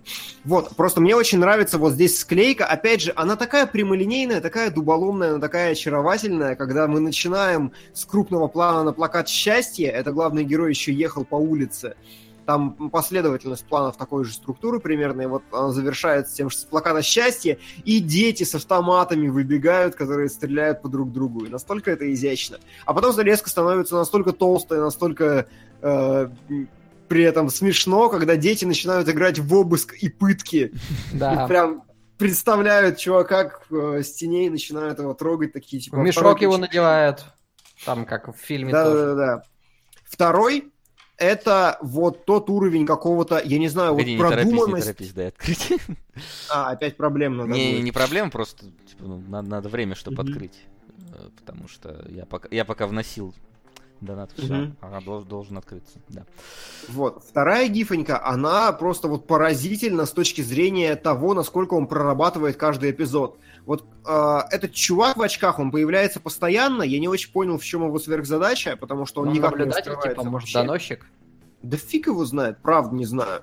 Но посмотрите, как поставлено. Мы сталкиваемся с ним на, на лестнице, и из него при столкновении вылетают и сигарета, и дым одновременно. То есть как бы секундный абсолютно шот, но, блин, насколько это гениально придумано. То есть актер набирает, спускается, и вот, вот это вот выплескивание, оно прям очень крутое, очень здорово сделано, и эффект усиливает столкновение. Прям кайф, очень понравилось. И такого очень много. Третий, э, третья гифка, это вот, вот безумие актерской игры, вот эта женская версия Стива Бушами, которая пытается сделать вид ничего страшного, ах ты сраный мудак, и вот это вот лицо. Я, это еще не полный дубль, я не смог захватить полный. Или следующий, по-моему, полный, кстати. Сейчас, Следующая сейчас. гифка то же самое. Я, по-моему, две отправил одинаковые, да. Точно, да, да, да. Да вот, это, вот, вот такого тоже актерских перформансов очень много, и очень много крупных, э, ну, типа при, приколов с крупностью, с ракурсом и со всем остальным, э, потому что весь фильм практически снят на супер широкий угол. Э, ну, то есть супер широкий угол, это вот говоря о гифке, это значит, что помимо главной героини еще много э, объектов слева и справа уменьшает, умещается, и человек не очень большой в кадре. Вот, и из-за этого пространство деформируется постоянно и так далее. И вот последнее, очень многие вещи срежиссированы прям просто гениально, на мой взгляд. Последняя гифка, я прям вот украду ее когда-нибудь. Это совершенно великолепно. Нам показывают главного героя, который в шляпе и плаще, заканчивает прошлую сцену, или просто в пиджаке в каком-то сером, и мы видели его уже в шляпе и плаще, он говорит, я отправляюсь туда, там все хорошо, открывается дверь, мы видим, как он по дну колодца идет по этому, а потом камера поднимается, и человек в точно такой же одежде в точно таком же плаще уже идет сверху, и поэтому получается такая как бы мысленная склейка, что он уже нарисовал эту спираль и прошел, то есть такая типа телепортация и mindfuck легкий происходит. Mm-hmm. И это настолько крутой способ показать человека, который поднимается по лестнице, и настолько я не знаю, как до этого нужно было додуматься, что прям вау. Если бы там снизу никто не пошел, вообще не было бы кадра совсем. А так это одна из самых гениальных вещей, которые я вообще видел за последнее время. Талантливо, очень талантливо. Вот, и по, вот только ради этого Бразилию стоит посмотреть, на мой взгляд. Просто чтобы вот тебя навалило с ног до головы абсурдом, трэшем, сюром и очень клевыми решениями каждую секунду. Хотя целый фильм из этого, конечно, ну, да, не сложился. Вот это, наверное, такой вот вы, вывод, что это на уровне вот каких-то интересных сцен, скетчей, каких-то режиссерских решений. Этот фильм действительно э, интересный, но с точки зрения вот какой-то целостности картины, какой-то вот общего общей фабулы, он как-то, ну, типа, он либо слишком простой, либо слишком разрозненный получается. И вот не, не, воспринимается, наверное, полноценным каким-то да. кином. И Фильм у меня вызвал нет. странные мысли, на самом деле, вот это точно. Что-что, прости? Я говорю, фильм... Э, я, я просто, извини, я все время встраиваюсь как-то не так. Нет, нормально. Мы просто уже друг к другу за три года привыкли, когда надо встраиваться, и то иногда бывает, поэтому... Ну вот я понимаю. А, я, я за, скажем так, этот фильм не то, что прям мне очень понравился, но о, послужил э, плодо... Этим, он для меня породил очень много интересных мыслей, в том числе очень странных. Например, э, я не знаю почему, но на месте главного героя я почему-то упорно видел Кристофера Ллойда.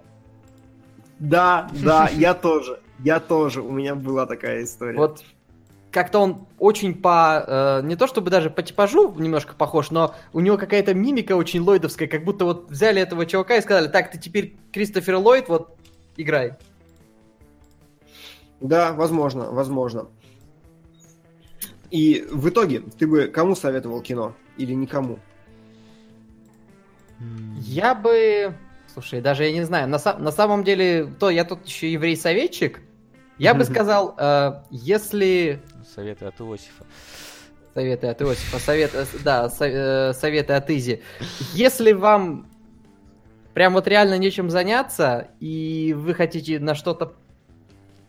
Как, как минимум, если вы, если вы хотите увидеть что-то, что вызовет у вас мысли неожиданные, нестандартные, что-то, что вас удивит в приятном смысле, неприятном смысле, в любом случае. Вот стоит посмотреть этот фильм. Это определенно очень не похоже на большинство фильмов, которые люди смотрят, которые люди делают. Кому-то это покажется хорошей чертой, кому-то не очень. Но определенно она не оставит... Она, она оставит какие-то э, впечат, впечатления, безусловно, такие нестандартные. Кому бы я пос... Кому посоветовал? Ну, во-первых, любителям, э, не знаю, абсурдного даже не столько юмора, хотя и юмора тоже. Вот, ну, любителям прям Монти Пайтона, конечно, стоит Абсурдного посмотреть. абсурда. Абсурдного абсурда, да. И забавно, немножечко состыкуюсь с, с, э, с моими рекомендациями тем, кому стоит посмотреть Суспирию. Вот людям, которые хочется интересного опыта какого-то, вот, чего-то необычного, чего-то такого нестандартного, вот э, здесь как бы все мирнее происходит и более понятно, но вот э, на самом деле вот по уровню а, какой-то э, сюра, творящегося на экране, вот они где-то в разных категориях, но на одном уровне находятся, скорее, вот так. Угу. Угу. Это так, это так. Ну и чё, и я морально готов переходить к следующему фильму. Только мне нужен банан для этого, но я могу. Давай, вперед за бананом. Без этого никак. никак. Банан? Да, живой, настоящий банан. Сейчас он придет, и а. ты увидишь, он придет с бананом. А я пока сменю название фильма. Так. Готово. Ну что, как, как, как тебе пока? Ну, на самом деле очень весело. А, определенно, я, я рад, что у вас все более-менее нормально работает прежде всего. Ну, мы долго к этому шли. Мы э -э эфиры ведем с 2009 года, поэтому многие этапы были, и даже сейчас не всегда все работает. А рад, ладно, сегодня стримлю я, потому что если бы стримил бы ушедший за бананами Дмитрий, могли бы быть любые проблемы абсолютно внезапные. Я стараюсь. И мы, бывает, настраиваемся по 20 минут на эфире. Так что это нормально. 20 ситуация. минут это еще нормально, на самом деле. Стрим настроек стрима это классика. Да. Как бы никто этим не. Э, никто этим этого не минует. Даже великие. Да, банан подъехал. Банан подъехал, и я готов. Ступать. Да. Права. Окей. Давай, ступаем в сторону темного города э, и да. того, насколько вторична матрица по, по своей, скажем так, э, сюжетной основе. Слушай, Хотя... на самом деле я не понимаю, каким образом матрица Каким образом так получилось? Ведь фильмы вышли слишком плотно друг к другу. Но... Один год.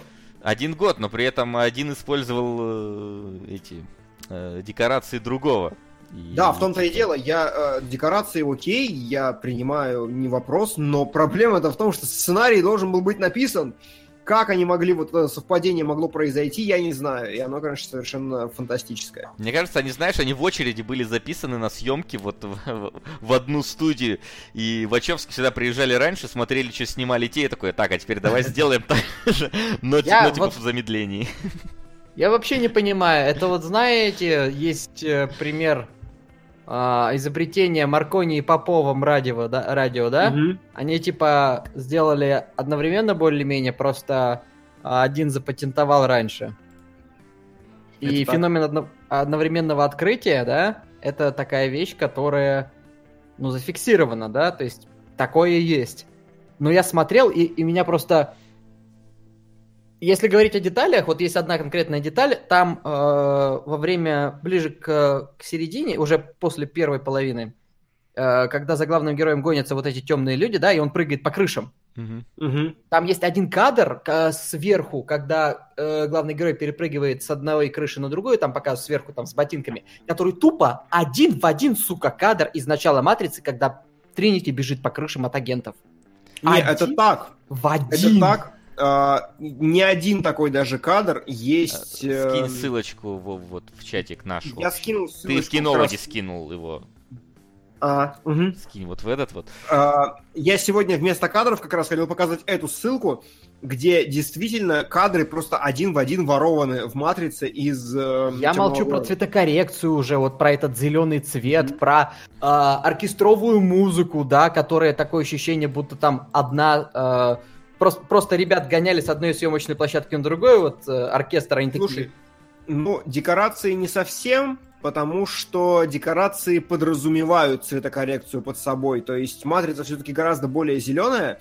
Если смотришь да, на она... сравнение, а, оно более желтое, но э, декорации просто выстроены так, что фильм не мог получиться непохожим, ну, если они те же самые. Я так, э, я не очень много знаю истории создания фильма Темный город вообще не знаю. И совсем mm-hmm. мало знаю о создании Матрицы. Я точно знаю один аспект, что когда тогда еще братья Вачовски пришли к Warner Bros. и сказали, вот у нас как бы фильм, мы хотим сделать то-то и то-то, нам нужно денег на три фильма. Они такие, окей, вот вам денег на один фильм. Mm-hmm. То есть, очевидно, э, фильм был, ну да, фильм был достаточно... Матрица, несмотря на то, что он достаточно неплохо выглядел, он не сказать, что был до хрена дорогим по большей части неизвестные да. актеры. Если сравнить э, Темный город и Матрицу, то, собственно говоря, в Темном городе актеры, актерская игра в целом калибром повыше, спецэффекты куда более простые. На спецэффектах сэкономили актерскую игру, вывели на передний план. В Матрице наоборот. Вывели на передний план спецэффекты и визуал, а актерская игра, а, вот этот момент очень многие упускают, даже не упускают. В нашем дубляже наши актеры озвучки реально играют голосом, да? Это угу. один из тех примеров, потому что критик, ностальгирующий критик, он делал э, обзор на серию Матрицы, на трилогию Матрицы и аниматрицу, которую я озвучивал. И он как раз вот проводил там параллели с Темным городом тоже в том числе, что неудивительно, пос- после того, как я посмотрел Темный город, сука, неудивительно. Просто э, наши, э, не понимая, наши, наш зритель может не понять, почему, допустим, так ругает актерскую игру того же Киану Ривза в «Матрице», да потому mm-hmm. что все там играют как просто кусок, э, кусок дерева. В то время Это... как у нас в дубляже дубляж реально вытягивает. Это один из тех немногих случаев. Э, блин, в темном городе реально есть женщина в красном, начать с того, да? Угу. Вплоть до этого. А, допустим, э, есть э, Морфеуса же играет... Э, как же актера зовут? Лоренс Фишберн. Фишберн, да. Да. Это один из тех случаев, когда мне голос чернокожего актера в дубляже слушать интереснее и приятнее, чем в оригинале. Забавно.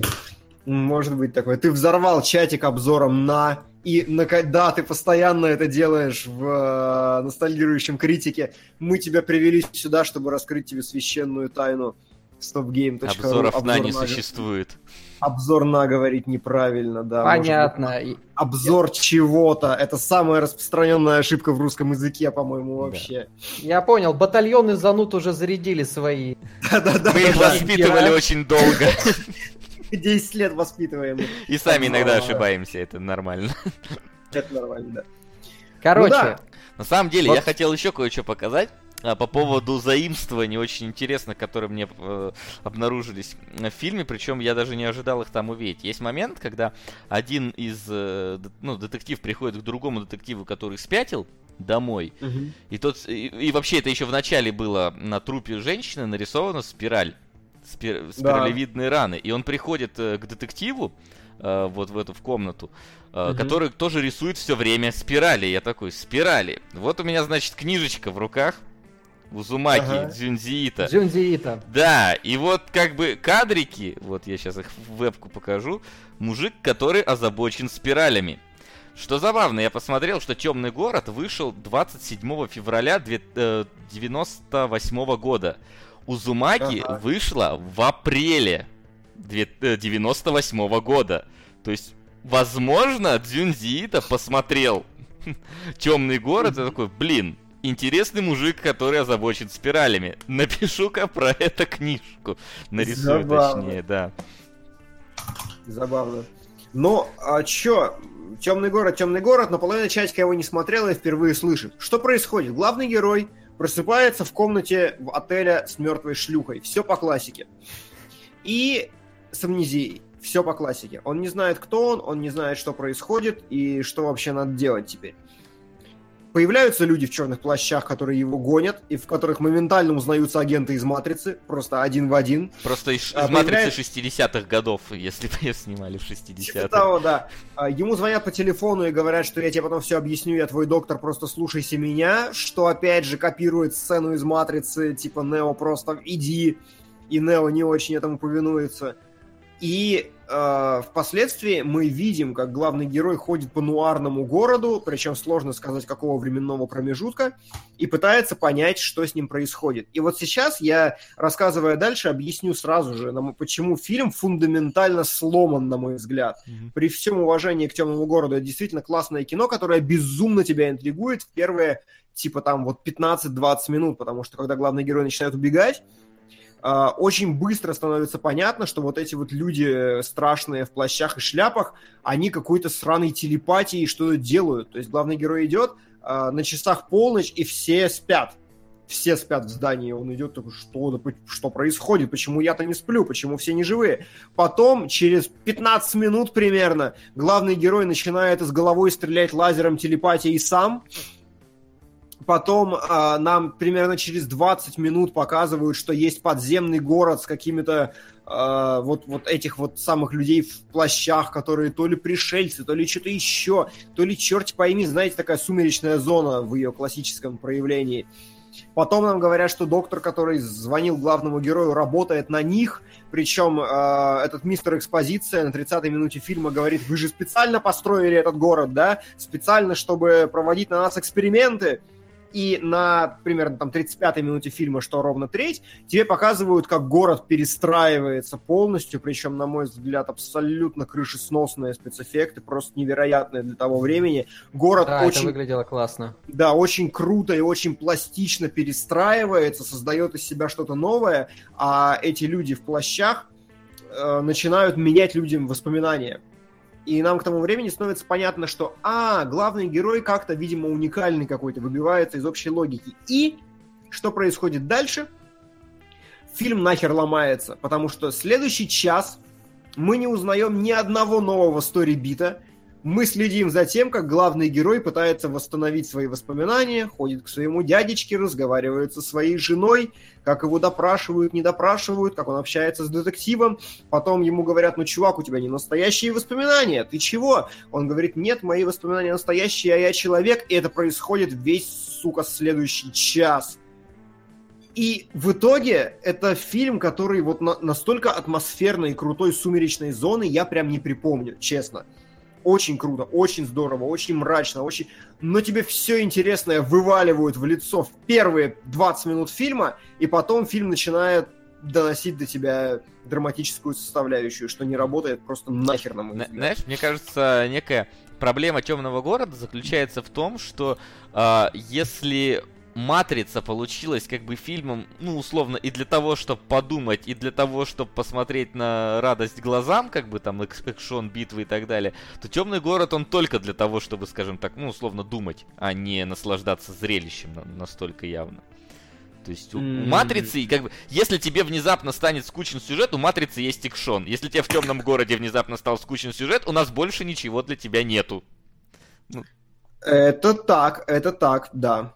Да. Причем э, в темном городе, ну, как бы у него есть такая условная замена, это атмосфера, на мой взгляд, это фильм да. гораздо гуще матрицы. он гораздо более вязкий, гораздо более объемный, такой интересный. Но опять-таки атмосферой ты проникаешься, ну вот первые как раз 30-40 минут, потом ты в ней уже как бы находишься, она тебя да. не удивляет вновь. Вот и... Это так, это так, конечно. Я согласен с тем, что фильм просто он ничего не может предложить, и ты, как, и ты уже знаешь, что у него не настоящие воспоминания, а он это заново для себя открывает в следующий час. Ты думаешь, да ну... ну а. На самом деле, э, я вот все еще не понимаю, я вот пытаюсь понять, как это вообще все происходило, и как так вообще получилось, потому что здесь вот в чатике проскальзывало, э, Фильм «Темный город» вышел в 98 году, «Матрица» в 99-м, так? Угу, да. И в 99-м же вышел фильм «13 этаж». Да, да, да. Который тоже, в принципе, о том же самом, о теме виртуальной реальности, ее выхода из нее, и на основе элементов сюжета 13 этажа э, сделали какие-то фанаты якобы истинную концовку «Матрицы», комментария, который меня в видео под обзорами критика на Матрицу задрали просто до невозможности, что типа вот была оригинальная концовка Матрицы, которую Вачовски прописали, что там все закольцовано, и Зион. На самом деле это еще один уровень Матрицы, при этом эта охренительная история нигде не подкрепляется, это просто изначально появился где-то пост, который расхватали, и все. Слушай, а как нигде не подкрепляется? Я до сих пор не понимаю, э, отойдем в сторону, автовнем, почему у Нео есть возможности вне матрицы, если это ну, так. Это ну, да, это не объясняется, но в то же время, серьезно, я вот почитал, я смотрел...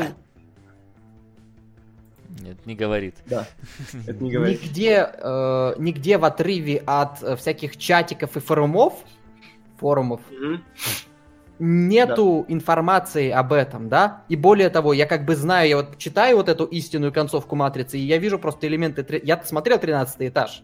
Угу. Давно, но смотрел.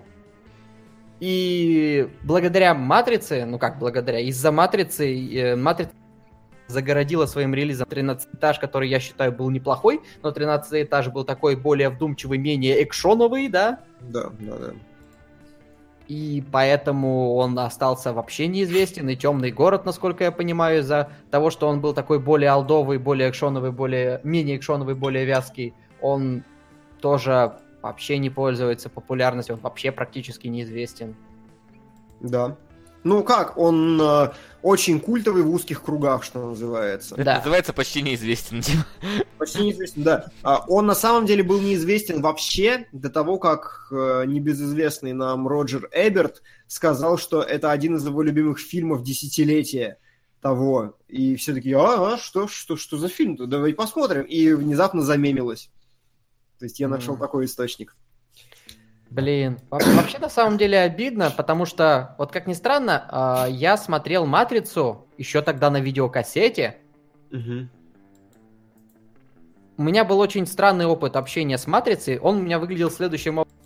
Я что-то так про него слышал, потому что в то время, когда вот «Матрица» только вышла, инфосреды, у меня не было доступа в интернет регулярного. Интернет тогда вообще был у нас на территории России такой себе.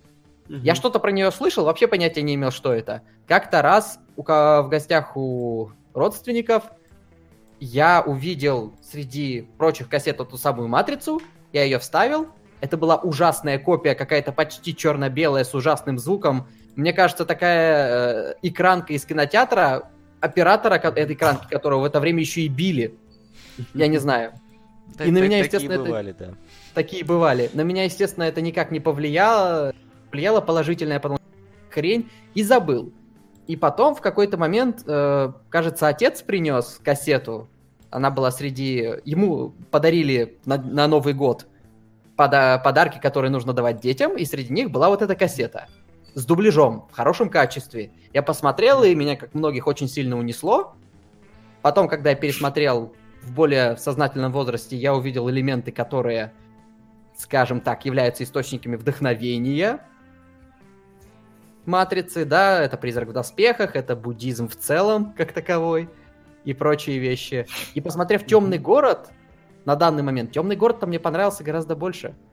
Как ни странно. Вот постфактум. Почему? Потому что, э, как бы это сказать, несмотря на то, что...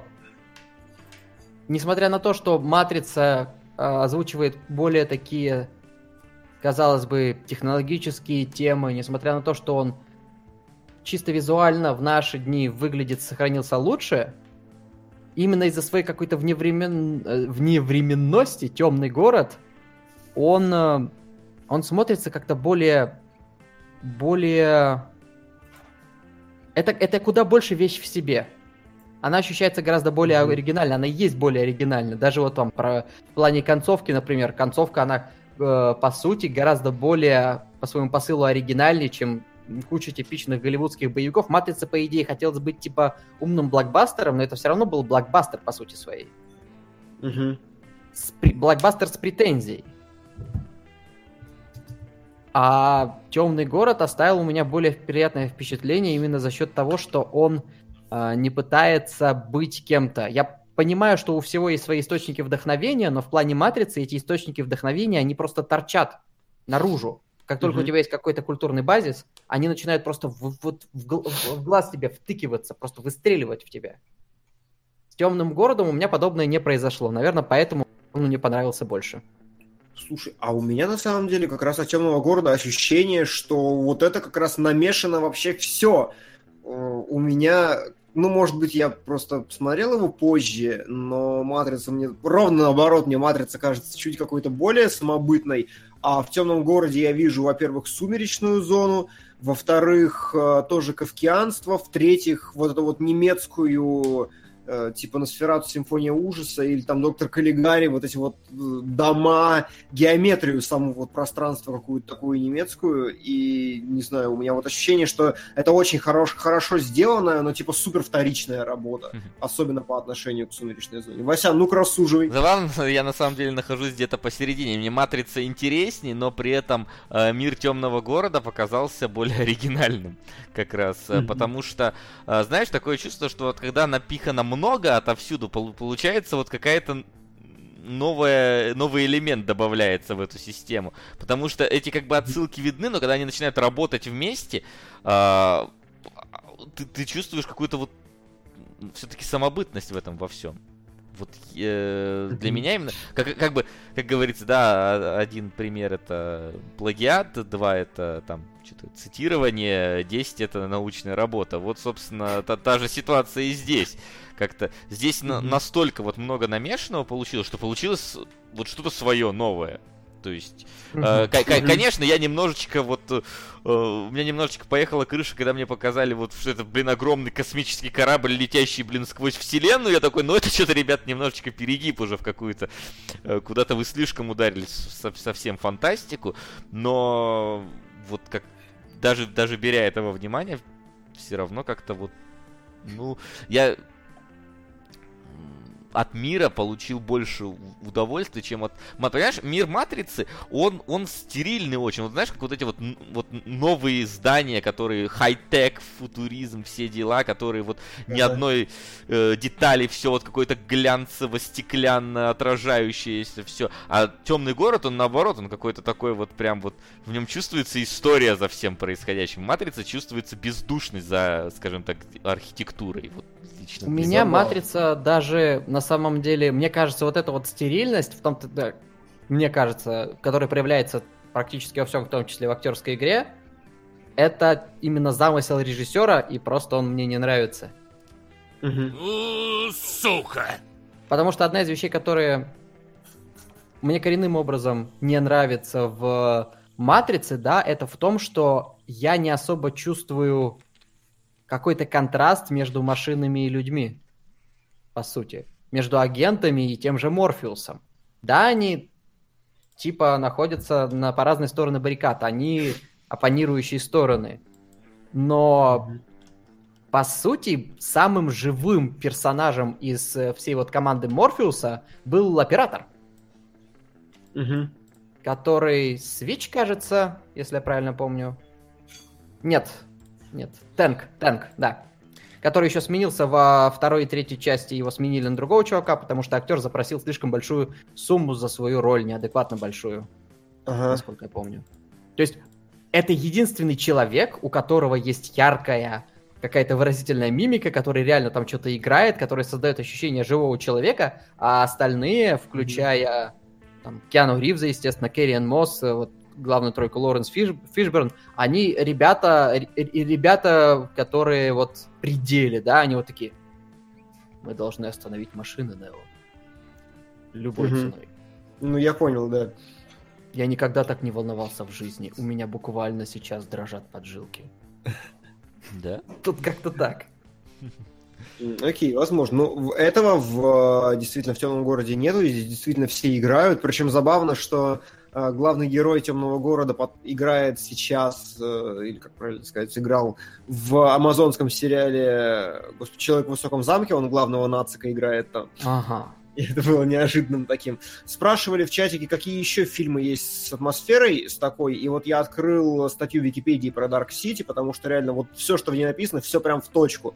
Что, во-первых, конечно, Метрополис, э, очень похоже на Акиру, подозрительно еще пишут.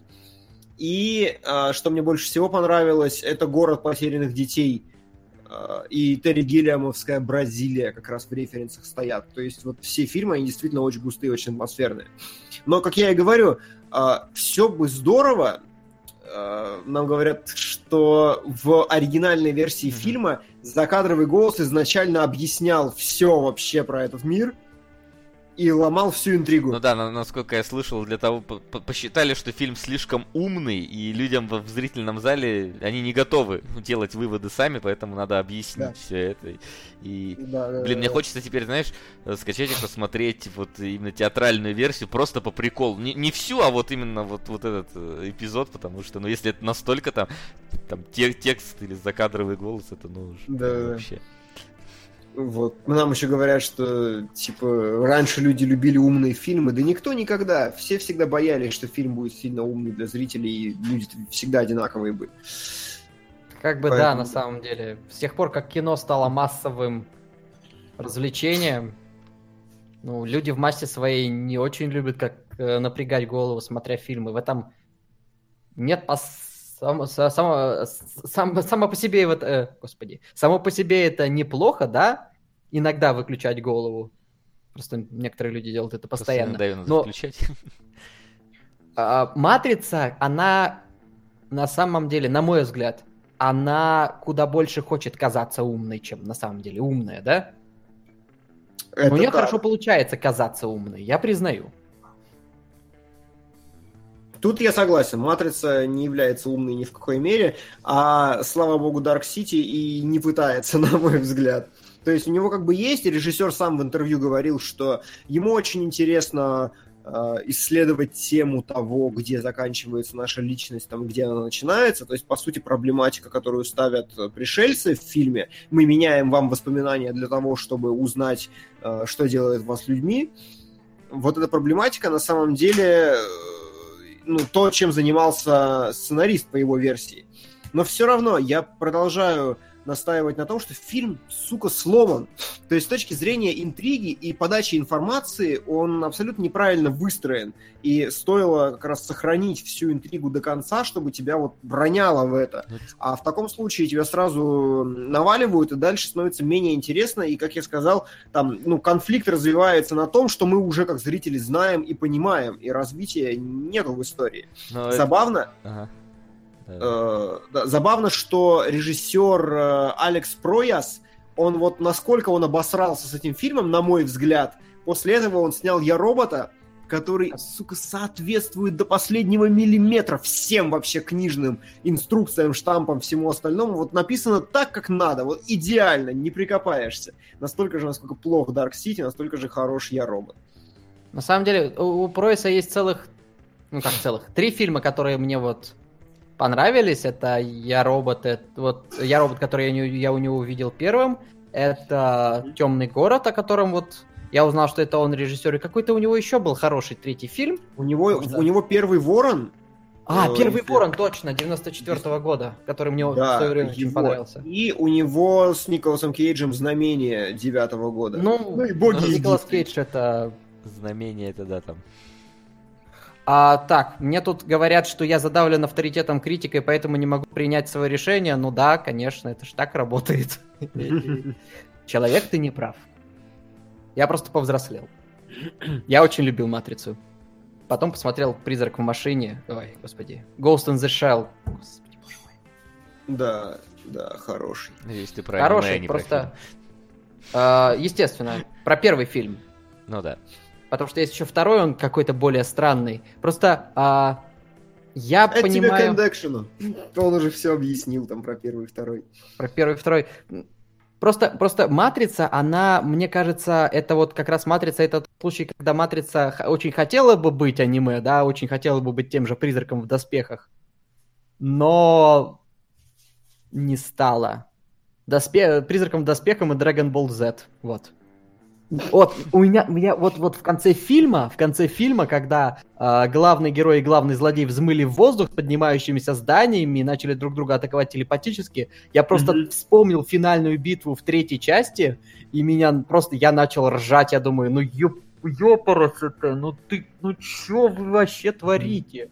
Что это такое? И тут и нет оправдания, потому что третий фильм уже значительно после Темного города вышел. Да, вот здесь вот я просто я понял, что нет, ну на самом деле все-таки все-таки э, в третьем э, в Матрице Революция это все-таки уже Dragon Ball Z, да, это вот тут прям очевидно но сходство вот это вот, вот это вот параллель угу. и до этого, который вот в кадрах, вот там вот эти лестничные вот эти проемы, женщина в красном, э, блин. Будь здоров. Это настолько, я не знаю, это нарочно не придумаешь. Я, я не знаю, действительно ли скопипиздили что-то э, братья, ныне сестры Вачовские. Но если они не скопипиздили, то как? Вот как оно так? Uh, слушай, ну Свачевский вообще, типа, там... самые переоцененные режиссеры современности. Там же, да, там же их все любили, потом, потом вспомнили, что кроме Матрицы-то они, ну, толком-то ничего нормального такого не снимали. Ну, В Вендетта как бы хороший тоже. Но... Но... В сравнении с комиксом там, он да. очень простой. Вот. Мне, как ни странно, когда я в первый раз посмотрел Спиди Гонщика, он понравился, но не знаю. Ну да, то есть... Я них, в этом одинок. У них там что, ниндзя-ассасин был, э, был О, облачный да. атлас, который тоже там в большинстве не их, а тыквера, по-моему. Вот. Да. Ну, это И... же по книге. Ну, это по книге, да, но я в смысле, что там да, даже снимали-то их трое, и, скорее всего, основную часть делали не они двое. Вот. А, и ну да. Кто еще у них там был? Еще у них был этот э, Юпитер. Как, как она там, блин? Стоп. В, значит, Вендетта, там же Вачовски вроде продюсерами там выступали, а не режиссерами. Были Ниндзя Ассасина, да. они тоже, по-моему, продюсерами только выступали. Ну, да, ну, да, Ниндзя да. Ассасина они были продюсерами, и единственное, ну, как бы у них Спиди Гонщик, у них Юпитер, у них Матрица, и сериал Sense 8 сейчас идет тоже. Не сейчас, он уже давно идет, и там скажем так, братья нынче сестры Вачовски, собственно, сняли про то вот, про, про, про все вот это частично, этот сериал. Это сериал про то, как все связаны да. на разных континентах, но при этом там вот, вот их вот этой агенды очень много в этом сериале. По-моему, mm-hmm, как раз да. вот, то ли Netflix или, или кто его. Блин, я помню, да. я пытался смотреть его какое-то время. Какой-то стриминговый сервис, вроде не Netflix, но может с тем же успехом и он. Нет, не Netflix. Сейчас. Amazon? Может, да, бог его знает и плевать. Вообще, как ни странно, очень забавно, что мы раз за разом скатываемся с темного города, который, казалось бы, весь такой пушистый, в матрицу, которую... Нет, Netflix. Netflix. Netflix? Окей. Okay. Ну ладно. Тогда не удивительно, тем более. Uh, да, uh, вот хороший был вопрос, исправит ли фильм простой монтаж, и на мой взгляд, да нужно было просто большую часть сцен, где главный герой э, ищет свое прошлое, перекинуть в начало. Они там, ну, возможно, совсем простым монтажом бы не отделалось, но реально на уровне скрипта ты просто перекидываешь вот сцены по-другому, и ты делаешь э, масштабность интриги пропорциональной ее положению в сюжете, и тогда фильм совершенно по друг, друг, другими красками заиграл, на мой взгляд. И вот там Мне чисто субъективно кажется... еще бы покороче чуть-чуть его, минут на 15 где-то. Вот слушай, чуть ну, короче, пол... там, типа, полтора часа всего идет. Час пятьдесят? Час пятьдесят, да. Да? Да, а, ну, может, вообще, да, он почти два часа идет. Я не знаю, покороче ли, но мне кажется, там были какие-то проблемы на монтаже, а, потому что меня очень сильно резанул э, момент, когда главный герой сбегает от инспектора и бежит э, к доктору к психологу, но при этом инспектору успевает добраться до психолога раньше, чем главный герой. Вот, да, точно. Причем они идут прям друг за другом. Он только отбежал от инспектора, подходит к дому психолога, и от психолога уже идет инспектор, который только к нему там напра- решил направиться, там позвонить или выяснить, что, учитывая, что главный герой меняет реальность, блин, то это немножко как-то меня покоробило на тот момент. Да. Но в итоге вы ощутили какую-то культовость и огромную значимость за э, темным городом? М-м. Нет. Мне понравилось, но нет. Мне тоже понравилось, но нет. У меня вот, скажем так, я понял для себя, э, я слышал про этот фильм, я слышал, слышал, что он не пользовался какой-то популярностью, и мне было интересно, почему. Я посмотрел, я понял, потому что м- Темный город это это такое признание в любви прошлому, по сути. А Матрица, она вся из себя такая, там, в будущее, в, э, в какие-то там будущие мотивы, она такая модная, она такая прям стильная, модная, молодежная, драйвовая, экшовая. Угу. И вот раньше мне бы, мне больше нравилась Матрица, да, сейчас, если бы, э, опять-таки, я с нуля посмотрел Матрицу и Темный город сопоставление, скорее всего, мне бы все равно больше понравился Темный город. Но угу. просто это как бы, наверное, внутри меня изменилось. Ты просто хейтишь матрицу. Конечно. Но при этом я... нельзя говорить, что по поводу культовости все-таки матрицу нельзя отметать, потому что, скажем так, матрица породила гораздо больше всего вот после себя. Да, эквилибриум. Да. А, ультрафи... ультра... ультрафиолет. Ну, ультрафиолет, ладно, лучше забыть ультрафиолет, но тем не менее, там вот начали эффекты вот эти вот замедления и прочее использовать повсюду, так или иначе начали цитировать эту матрицу. Но появился ли они первые даже не, не все равно не в космосе. Там буквально был эффект вот этого вот остановки mm-hmm. времени. Он да, первый да, раз был, появился был, вот вот этом фильме, который является там типа ремейком старого сериала американского с роботом. В каком еще раз это там немножко заживал звук? Затерянные в космосе, если я правильно помню, называется. Lost in Space. Там буквально есть вот почти такой же план, где там все замирает, и там персонажи так начинают да и слава богу, на наворовали от, отовсюду, как и Как Дали. и нужно делать. Так и нужно делать, да. Как у нас говорится. Хочешь... пиздили, а сделали амаш. Конечно. Хочешь сделать э, какой-то свой контент, посмотри на его на Западе и сделай русский вариант. Так, да. собственно, да. Именно так. Благодаря Матрице появился разбор полетов Enter the Matrix, ну. а благодаря э, все-таки Dark City. Я не знаю, вот действительно забавно, что они вышли втроем э, вместе с 13 этажом и но, но вот очень хорошее наблюдение, что Dark City очень ретроспективен, что он оглядывается назад на ту же сумеречную зону, на тот же Метрополис и все остальное, и, возможно, в этом смысле ему не хватает действительно взгляда в будущее какой-то новизны. И он, сука, сломан на уровне монтажа, мне просто надоело про это говорить. Это да. Не знаю. Там даже на уровне одежды, да, то есть в, темном городе все эти э, шляпы, да, вот эти вот двубортые пальто, а в Матрице стильные очки, солнцезащитные кожа, там вот это вот вся электронная музыка, хакеры, хакеры.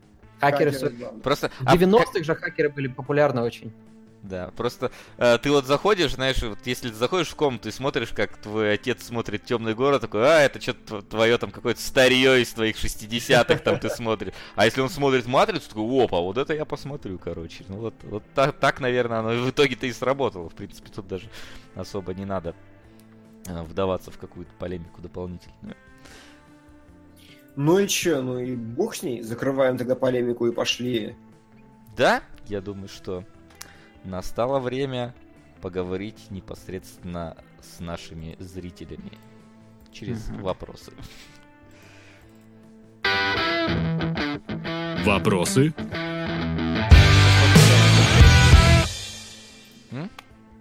Это была как раз под, подводка под, под э, джинглы.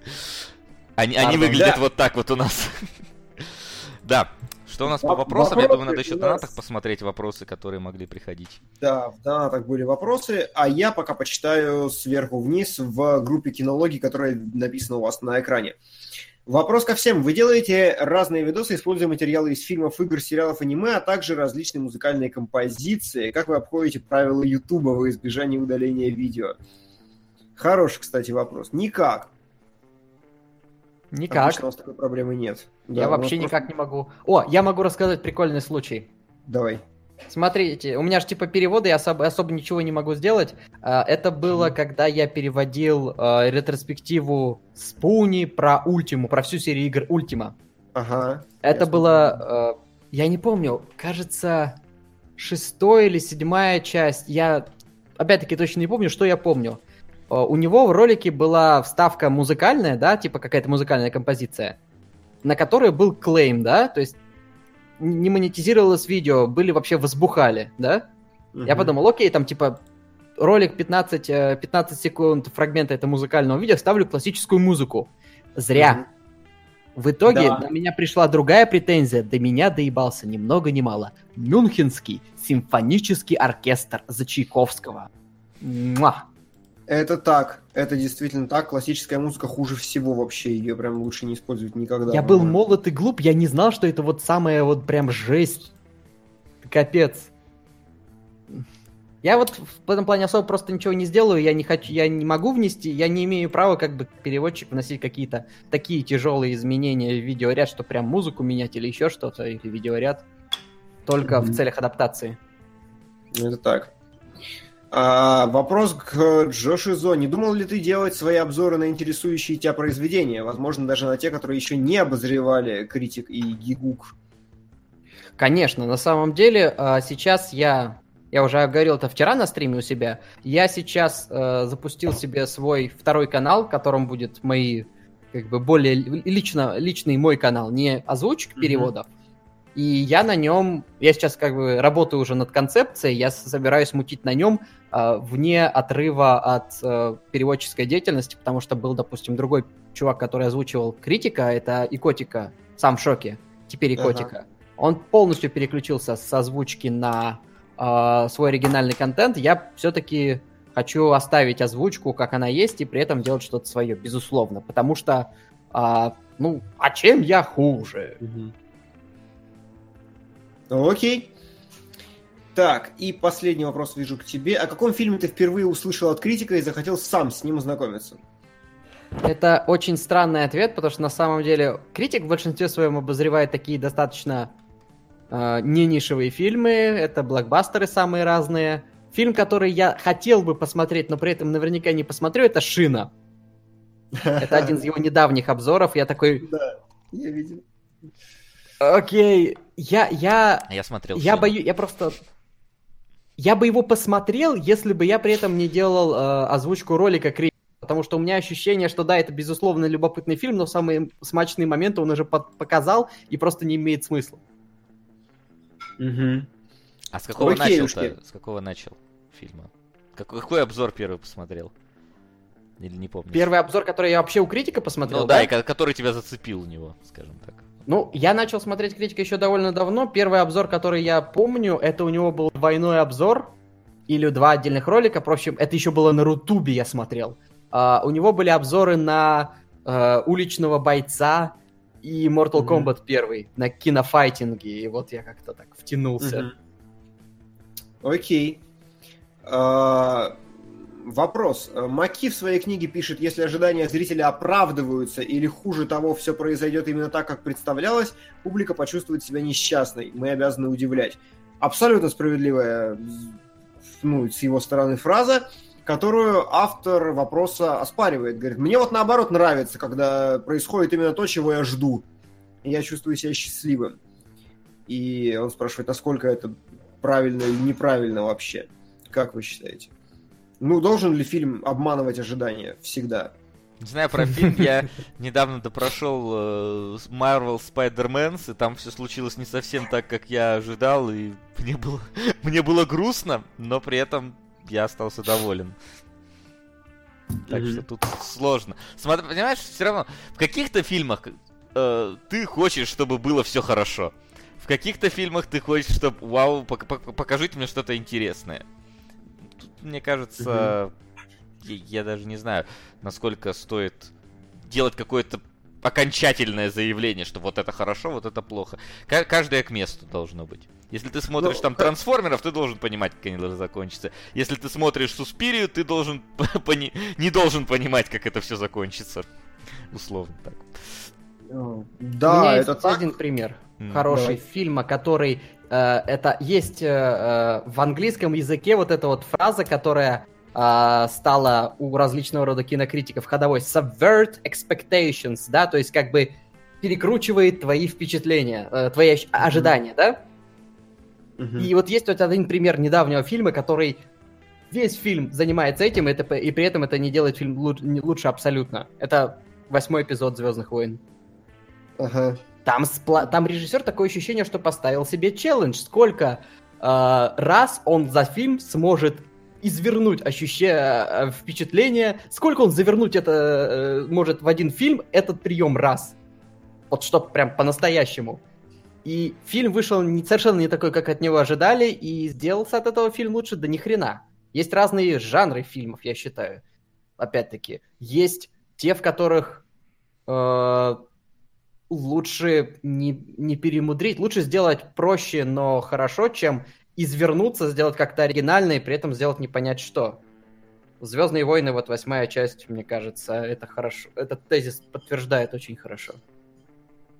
Ну ладно, но я прям что-то сходу не могу вообще даже понять, о чем ты говоришь и где. Ну там... смотри, вот условно говоря, да, э, несколько самых таких примеров очевидных, да, то, что Люка Скайуокера, главного протагониста там оригинальной трилогии несгибаемого джедая превратили в старика, который вообще ни хрена не делает и пьет э, из сиськи молоко э, свое, вот все вот те, зад... Все те заделы, которые были сделаны в седьмом Нет, эпизоде... А что с этим не так? Ну, то есть это абсолютно классическое Сука. развитие героя, когда он говорит, пошли нахер, ничего не хочу. То Ладно, есть, а, заделы, которые были у... Кто там снимал? У Абрамса, да? А, он там ронял интригу насчет родителей Рэй, что а, типа ну они какие-то ну, непростые... Же, типа, да, это просто ну, достаточно классическая приколюха. Ну, то есть я не вижу здесь переворота ожиданий, это нормально, это позиционировалось, как у нас будет клевый поворот, и они вставили клевый поворот. Так они не вставили клевый поворот. В итоге, как бы, э, она никаким образом не связана с форс-юзом, у нее родители просто чуваки. Э, ну да, и это то, что ты чего ты меньше всего ожидаешь. Да, это клевый поворот. Ладно, забьем тогда. тогда. Не переживай, да, я просто... нравится восьмой эпизод просто, поэтому... Я правда просто не понимаю, ну то есть э, здесь Мне скорее речь... Э, эпизод. Здесь скорее речь, правильнее, я бы сказал, например, Cloverfield 10, вот это фильм, который, да, который от и до вертит тебя как хочет, который перестраивает сцену вот прям постоянно. Вот тут я могу понять, но там, что но, фильм... но Cloverfield 10 от этого становится лучше. Да, я а в Звездных войнах я просто этого не вижу. Я Звездные войны, например, в какой-то момент, вот мне абсолютно вырезаны, например, сцены, когда они улетают на какую-то планету казино, и это вообще какая-то сайт-стори, которая ни, ничем не обернулась абсолютно, кроме того, что они Она обернулась улетели. тем, что богатые это плохие, что в блокбастере за хренлион долларов части огромной франшизы звучит как очень ироничная мысль. А ну... А животные няшки, да. да. А богатые это плохо. Или, например, ну... сцена с Леей, которую, ну извините, я чуть не умер в кинотеатре, когда смотрел, когда она улетела в космос, а потом прилетела назад. Мне не хватало темы из Смолвиля в этот момент. Типа ее, ее убили, но на самом деле не убили. Но вообще-то актриса умерла, поэтому, скорее всего, убили. И, то есть... Что?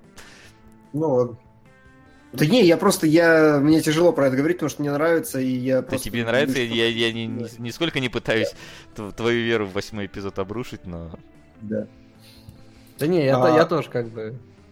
Ну ладно, следующий вопрос. А, Джо, можешь рассказать пару случаев, когда ты перевел кусок текста, но ни хрена не понимаешь, что происходит? Без проблем. Что, что ты переводил? А, подожди, э, давай я зачитаю, да? У меня даже есть прямо, пример живой. Одну ага. минутку. Значит, пока я ищу, я объясню бэкграунд. Дело в том, что поскольку у меня есть работа, которую я делаю на своем канале, да, и у меня есть какие-то заказные проекты. У меня есть чувак, э, канал, который называется Макар Светлый, он сам научный работник, у него видео посвященные не науч-попу, а прям науке, да? Ага. И я для него регулярно озвучиваю какие-то научные видео на иностранных язык, с иностранного языка. Ага. А, и Визуализация гравитации. Вот э, сейчас я найду. У меня про- просто есть целая серия видео. Любимый мой это как вывернуть сферу наизнанку из области топологии. А ты переводишь давайте... или переводит он, а ты только озвучиваешь? А, нет, у него есть переводчик, который ему переводит, и я, я могу поправить по каким-то грамматическим конструкциям, да, по каким-то оборотам. Но если это в области математики, вот, как вывернуть сферу? Давайте, давайте я прочитаю какой-нибудь какой-нибудь небольшой фрагментик, да? Угу. А...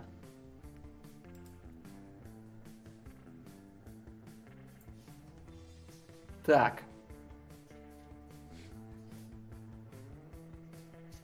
А, представь вагон монорельс, который едет по стене. У него есть правило, он может ездить только в одну сторону, так что фиолетовая сторона всегда справа от него. Используем еще одно поле, чтобы следить за его направлением. На этой трассе вагон всегда поворачивает влево.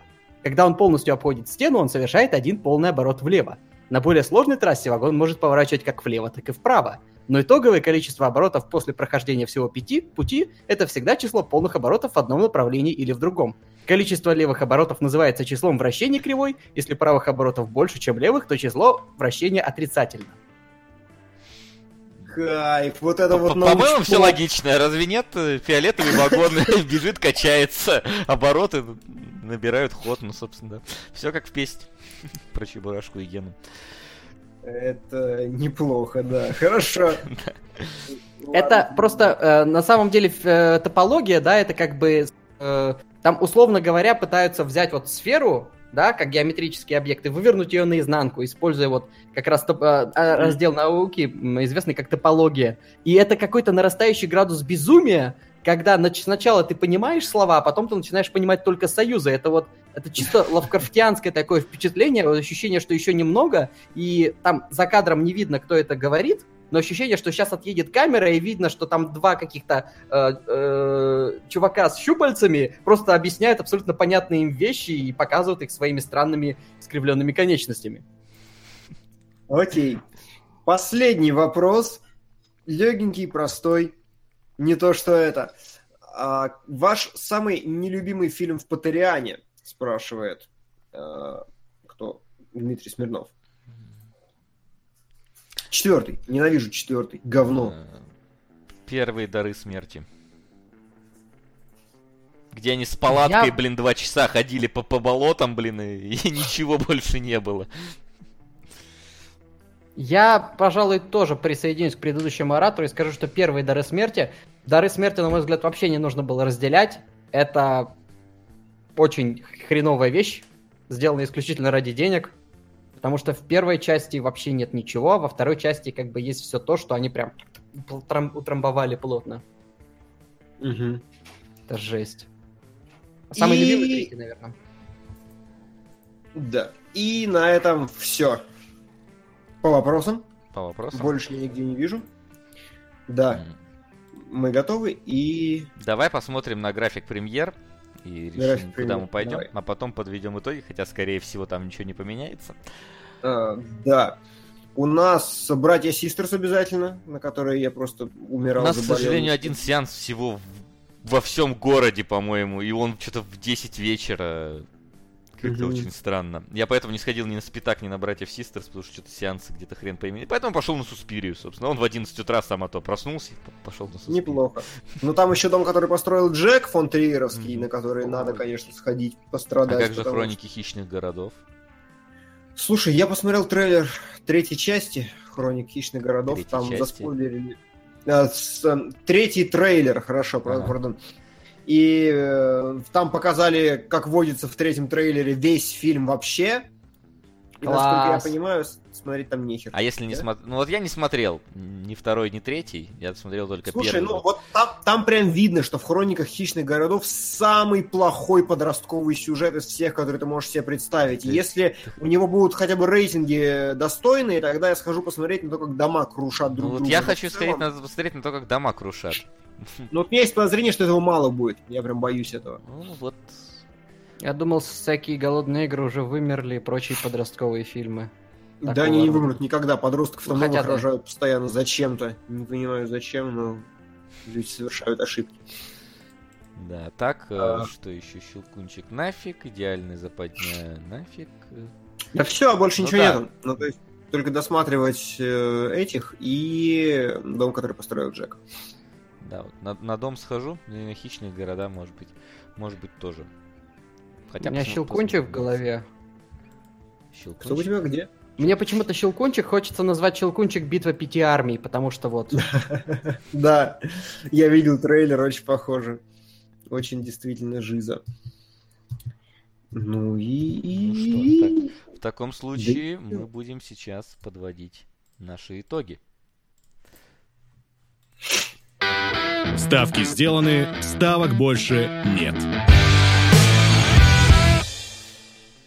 Офигенно резко и быстро ворвавшись на первую позицию, нас лидируют и продолжают лидировать генералы песчаных карьеров, которые да. идут у нас.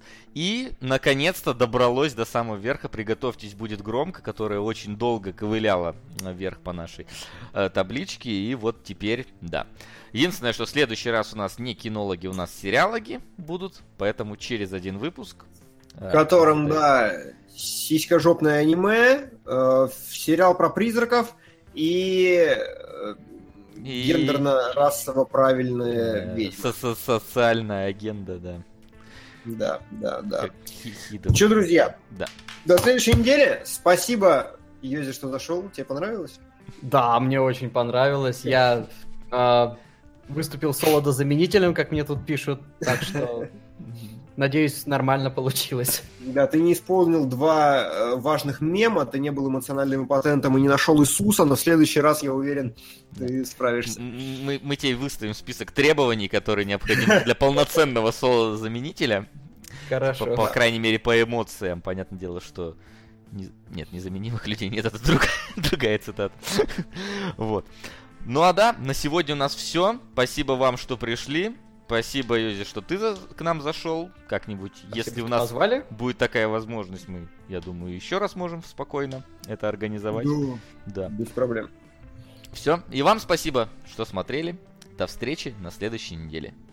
Пока. Пока. Ребят.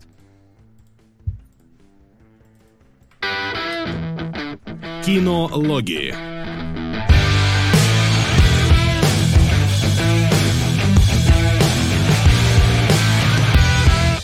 Так,